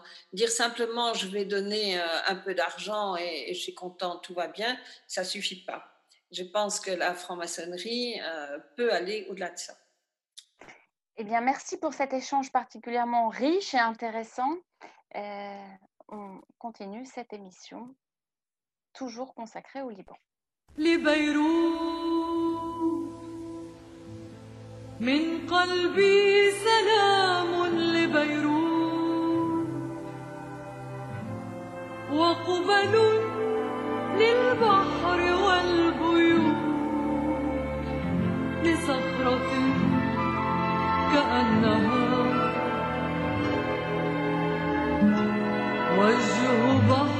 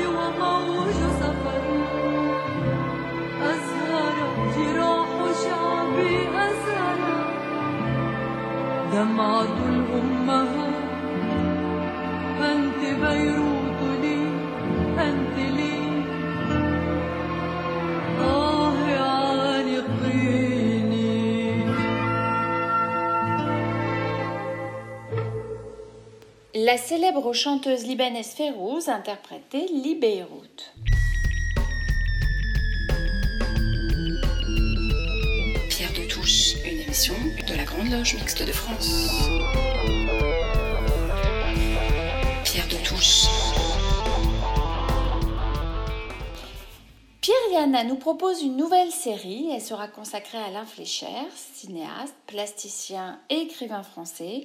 Il a notamment travaillé sur la Shoah. On écoute le premier opus de cette nouvelle série, après Auschwitz, Alain Flécher. Bonjour, Pierre Yana. Je souhaite aujourd'hui vous parler de l'œuvre d'Alain Flécher, et ce pendant euh, trois semaines. Euh, Alain Flécher est un écrivain français, euh, né en 1944, euh, que pour ma part je considère comme l'un des plus grands écrivains vivants euh, en France, une œuvre très importante, considérable même, euh, mais qui est peu connue sinon de certains spécialistes. Voilà, je parlerai euh, de l'art d'Alain Flécher. Dans un premier temps, je parlerai de- d'après Auschwitz, ça, la, problématique générale de son œuvre. Ensuite, je parlerai la semaine prochaine de bonheur. Et enfin, j'essaierai de tirer quelques leçons de cette œuvre. Alors, je voudrais commencer par une citation de Maurice Blanchot. Euh, L'humanité, dit-il, a eu à mourir dans son ensemble par l'épreuve qu'elle a subie en quelques-uns. Ceux qui incarnent la vie même, presque la totalité d'un peuple promis à une présence perpétuelle, cette mort dure encore. Maurice Blanchot dit cela dans Après coup. La remarque, en forme d'injonction de Théodore Adorno, le philosophe allemand, ici déployée par Maurice Blanchot, s'est étendue sur toute la littérature, en particulier, bien entendu, après-guerre. Après Auschwitz, la littérature, au premier chef européenne, s'est trouvée renvoyée à une double impossibilité. Celle de ne pouvoir mener de fiction sur la Shoah, celle également de continuer à faire œuvre malgré l'extinction de ce bonheur de parler, comme dit Blanchot. À sa manière, en écrivain, en critique, en cinéaste, Alain Flécher reprend et interroge l'injonction radicale de Maurice Blanchot. Son œuvre est traversée par la nécessité de parler, de dire, en laissant la parole aux disparus et en invoquant leurs fantômes ou leur mémoire, en retrouvant la manifestation parfois heureuse de leur présence dans les lieux de l'Europe. Comment le monde peut-il continuer est la lancinante question des ouvrages d'Alain Flécher, en particulier les angles morts. Ces récits se nourrissent des thématiques majeures du bonheur et du souvenir des disparus, euh, qui sont revenus hanter l'Europe. Il y a beaucoup de fantômes chez Alain Fleischer, pour témoigner des manques de l'Europe, de son incomplétude. La question est bien celle de retrouver le bonheur de parler si possible. Au-delà de l'opposition entre Auschwitz, lieu du malheur absolu, et des bonheurs, l'œuvre interroge d'autres œuvres, l'artiste interroge d'autres artistes, comme Alain René en particulier. Alain Fleischer a écrit un magnifique ouvrage qui s'appelle L'art d'Alain René, auquel, bien entendu, je reprends le titre.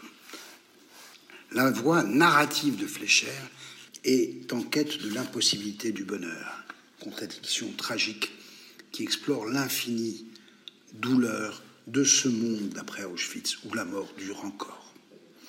Premièrement donc à Auschwitz.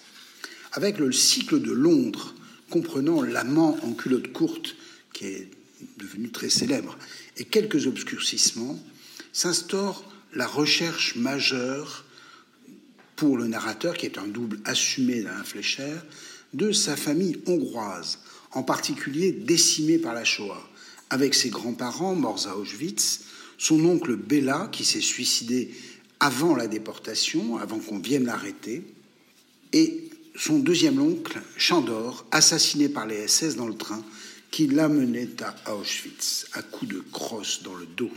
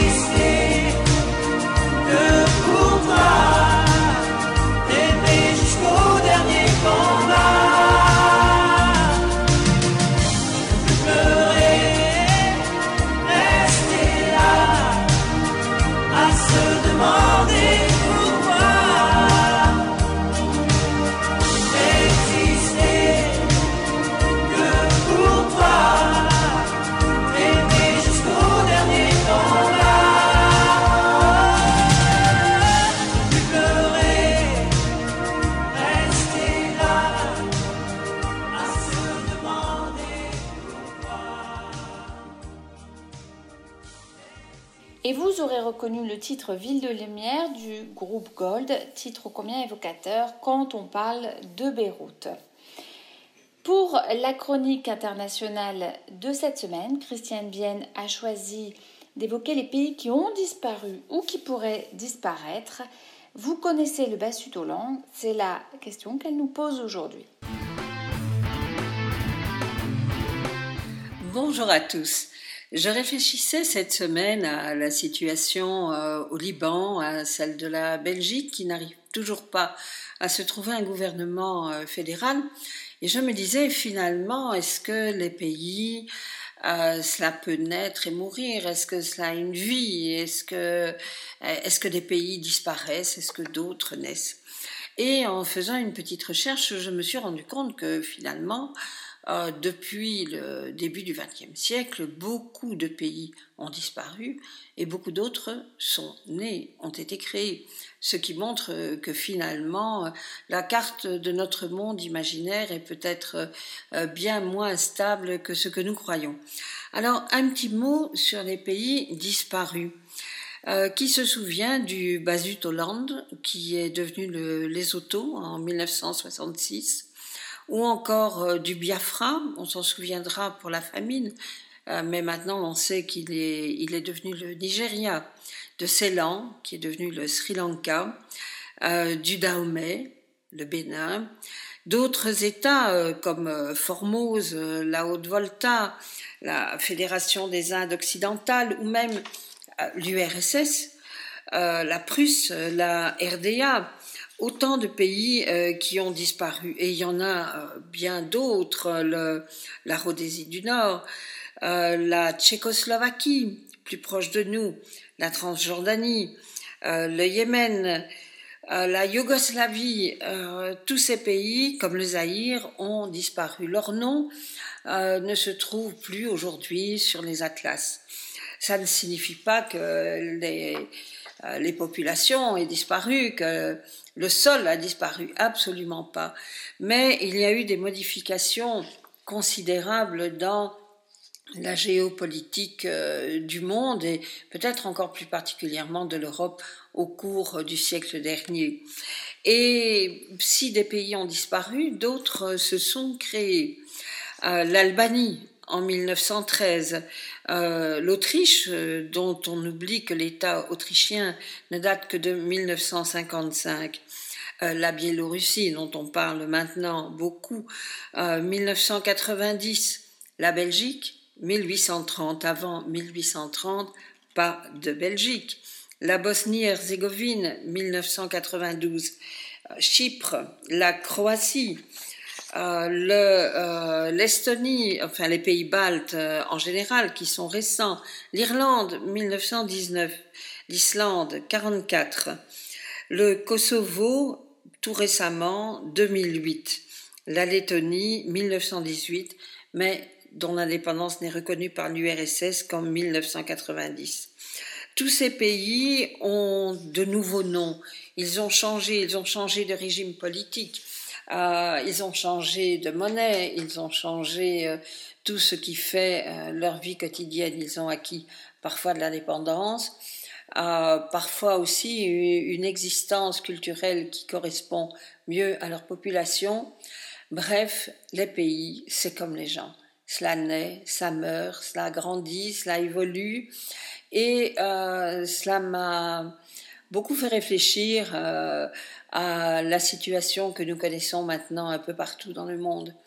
Euh, des pays qui semblaient d'une stabilité euh, remarquable, euh, même une puissance mondiale comme les États-Unis, paraît à ce point déséquilibré aujourd'hui qu'avec l'élection qui arrive, tout est possible. Tout est possible aussi dans beaucoup d'autres parties du monde, que ce soit en Afrique ou même chez nous en Europe. Le paysage n'est pas stable. Et cela me ramène au, Liban et, au débat euh, d'aujourd'hui. quel est l'avenir du Liban? Est-ce que demain le Liban existera encore? Est-ce qu'il existera encore sous la forme qui est la sienne aujourd'hui? Personne ne peut le dire. Mais euh, quoi qu'il en soit, L'on oublie parfois à quel point le monde dans lequel nous vivons est un monde mouvant, instable, toujours en évolution, qui, nous, qui demande à chacun d'entre nous une adaptabilité euh, très, très forte et parfois difficile. Je voudrais aussi souligner à, quel point euh, la démocratie, euh, la, la laïcité, toutes les valeurs qui sont les nôtres sont de moins en moins universelles. Et à quel point, si nous voulons que ces valeurs aient un avenir, qu'elles ne soient pas comme ces pays dont on a oublié le nom. Euh, il faut leur donner du contenu, il faut les vivre, il faut les adapter au monde qui est le nôtre, il faut donner l'envie d'y adhérer, il faut montrer qu'elle constitue une éthique, une norme qui est meilleure, qui amène un monde plus heureux, plus stable. Et donc, euh, ce monde qui bouge tout le temps, eh bien, je souhaite que chacun d'entre nous puisse y trouver, déjà y trouver sa place, et que chacun d'entre nous puisse aussi contribuer à le rendre, euh, à le rendre eh bien tout simplement plus vivable pour chacun d'entre nous et pas seulement dans nos pays. Je vous souhaite à tous une excellente journée.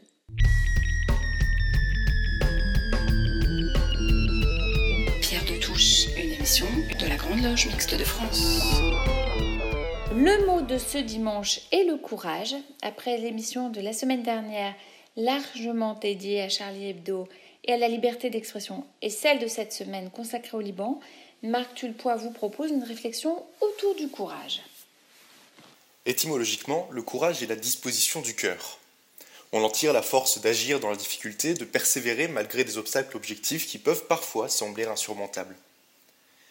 On comprend dès lors pourquoi la République existe et est constituée par un courage du quotidien, un courage de tous les instants et de tous les domaines touchant à la vie en société. Ce courage semble aujourd'hui contesté, passé de mode, essentiellement dans trois de ces aspects caractéristiques qui mutuellement s'entretiennent.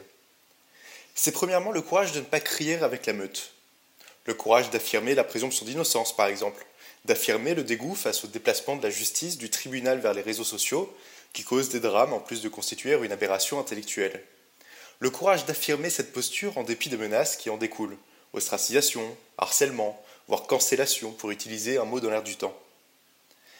C'est deuxièmement le courage de penser librement, le courage de s'émanciper d'un cadre de pensée qui nécessairement nous entoure pour penser en homme libre. L'air du temps se méfie de l'homme libre. Il aime la pensée simple, rapide, immédiate, bref, il préfère la pensée à consommer à la pensée à composer. Il aime la pensée de groupe, la pensée moutonnière, au détriment de la pensée libre d'un individu libre. Car ne perdons jamais de vue que la République est ainsi faite, par l'émancipation de l'individu jusque dans sa pensée, à commencer par sa pensée, c'est une société d'hommes libres qui naît et prospère. C'est enfin le courage d'être simplement libre, d'affirmer ses opinions, quel que soit son bord politique, de vivre selon ses propres choix, bref, d'adresser un bras d'honneur permanent aux obscurantismes de toutes sortes. Considérer la République comme un acquis, c'est déjà la condamner, car on ne se bat pas pour ce qui est déjà acquis, on en profite. L'apaisement, en dépit des obscurantismes, le rejet du courage en tant qu'il jetterait de l'huile sur le feu, c'est la soumission aux obscurantismes, c'est un, armistice qui, loin d'amener la paix, constitue une funeste forfaiture. Pour être républicain, commençons par être courageux à toute heure. Et pour terminer cette émission, Françoise Lacou souhaitait évoquer le dernier essai d'Amin Malouf, célèbre écrivain franco-libanais, dans Le naufrage des civilisations, Amin Malouf nous explique pourquoi il est convaincu que nous arrivons au seuil d'un naufrage global qui affecte toutes les aires de civilisation. Écoutons Gilles Soulière qui nous livre le coup de cœur de Françoise Lacou. Pierre de Touche. Civilisation, Amin Malouf, aux éditions Grasset. L'académicien et écrivain franco-libanais Amin Malouf, dans son essai très personnel Le naufrage des civilisations, tient tantôt le rôle de spectateur engagé et de penseur, tantôt celui d'historien.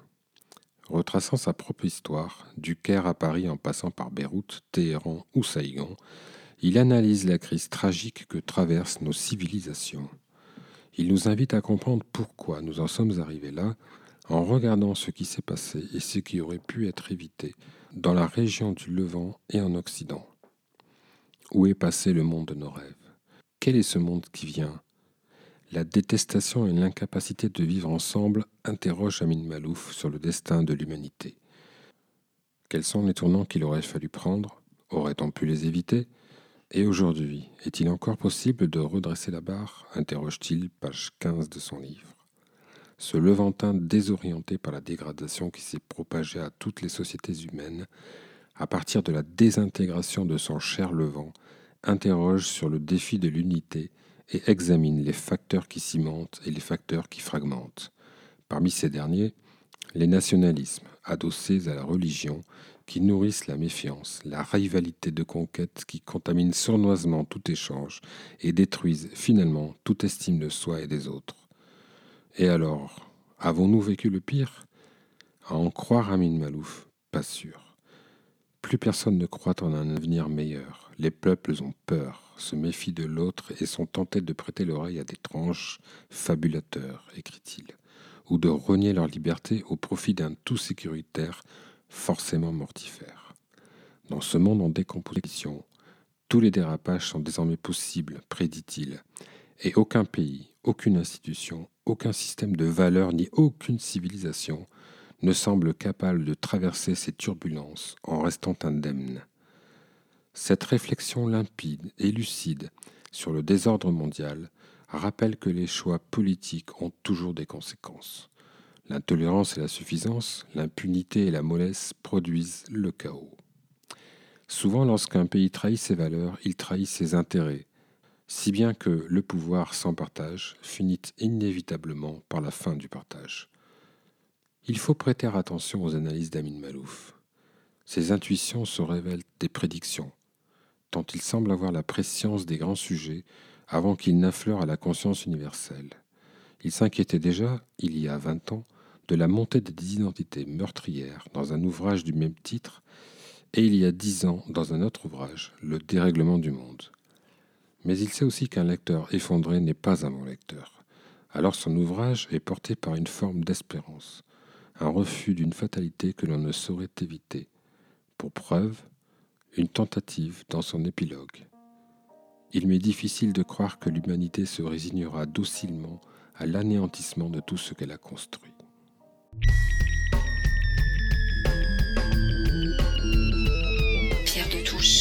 De la Grande Loge Mixte de France. Pierre de Touche. Notre émission touche à sa fin. Merci à toute l'équipe de Pierre de Touche qui contribue chaque semaine à la production de cette émission, ainsi qu'à Gilles Solière qui la réalise et à l'équipe de Radio Delta qui l'accompagne. N'hésitez pas à nous rejoindre sur les réseaux sociaux, Facebook, Twitter et Instagram. Nous nous quittons avec un hommage à la fois à Juliette Gréco qui nous a quittés cette semaine et un hommage au Liban, la javanaise interprétée par Juliette Gréco et le trompettiste Ibrahim Malouf.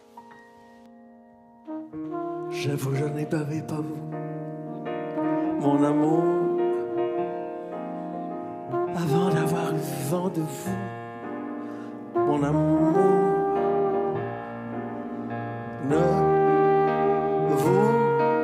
Déplaise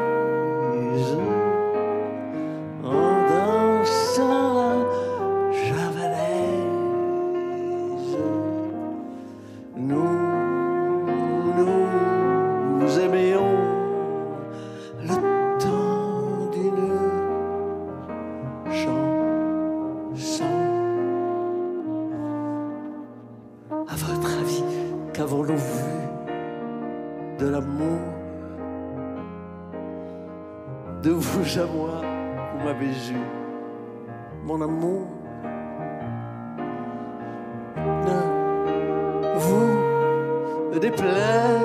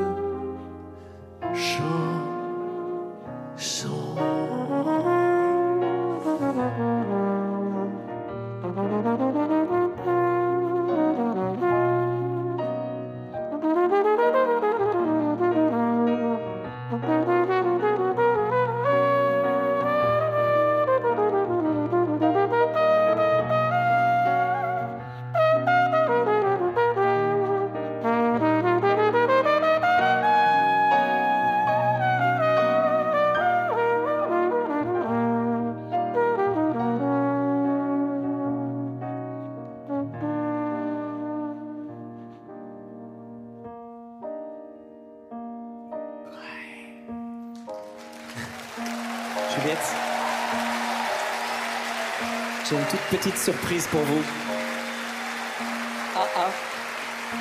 J'ai une toute petite surprise pour vous.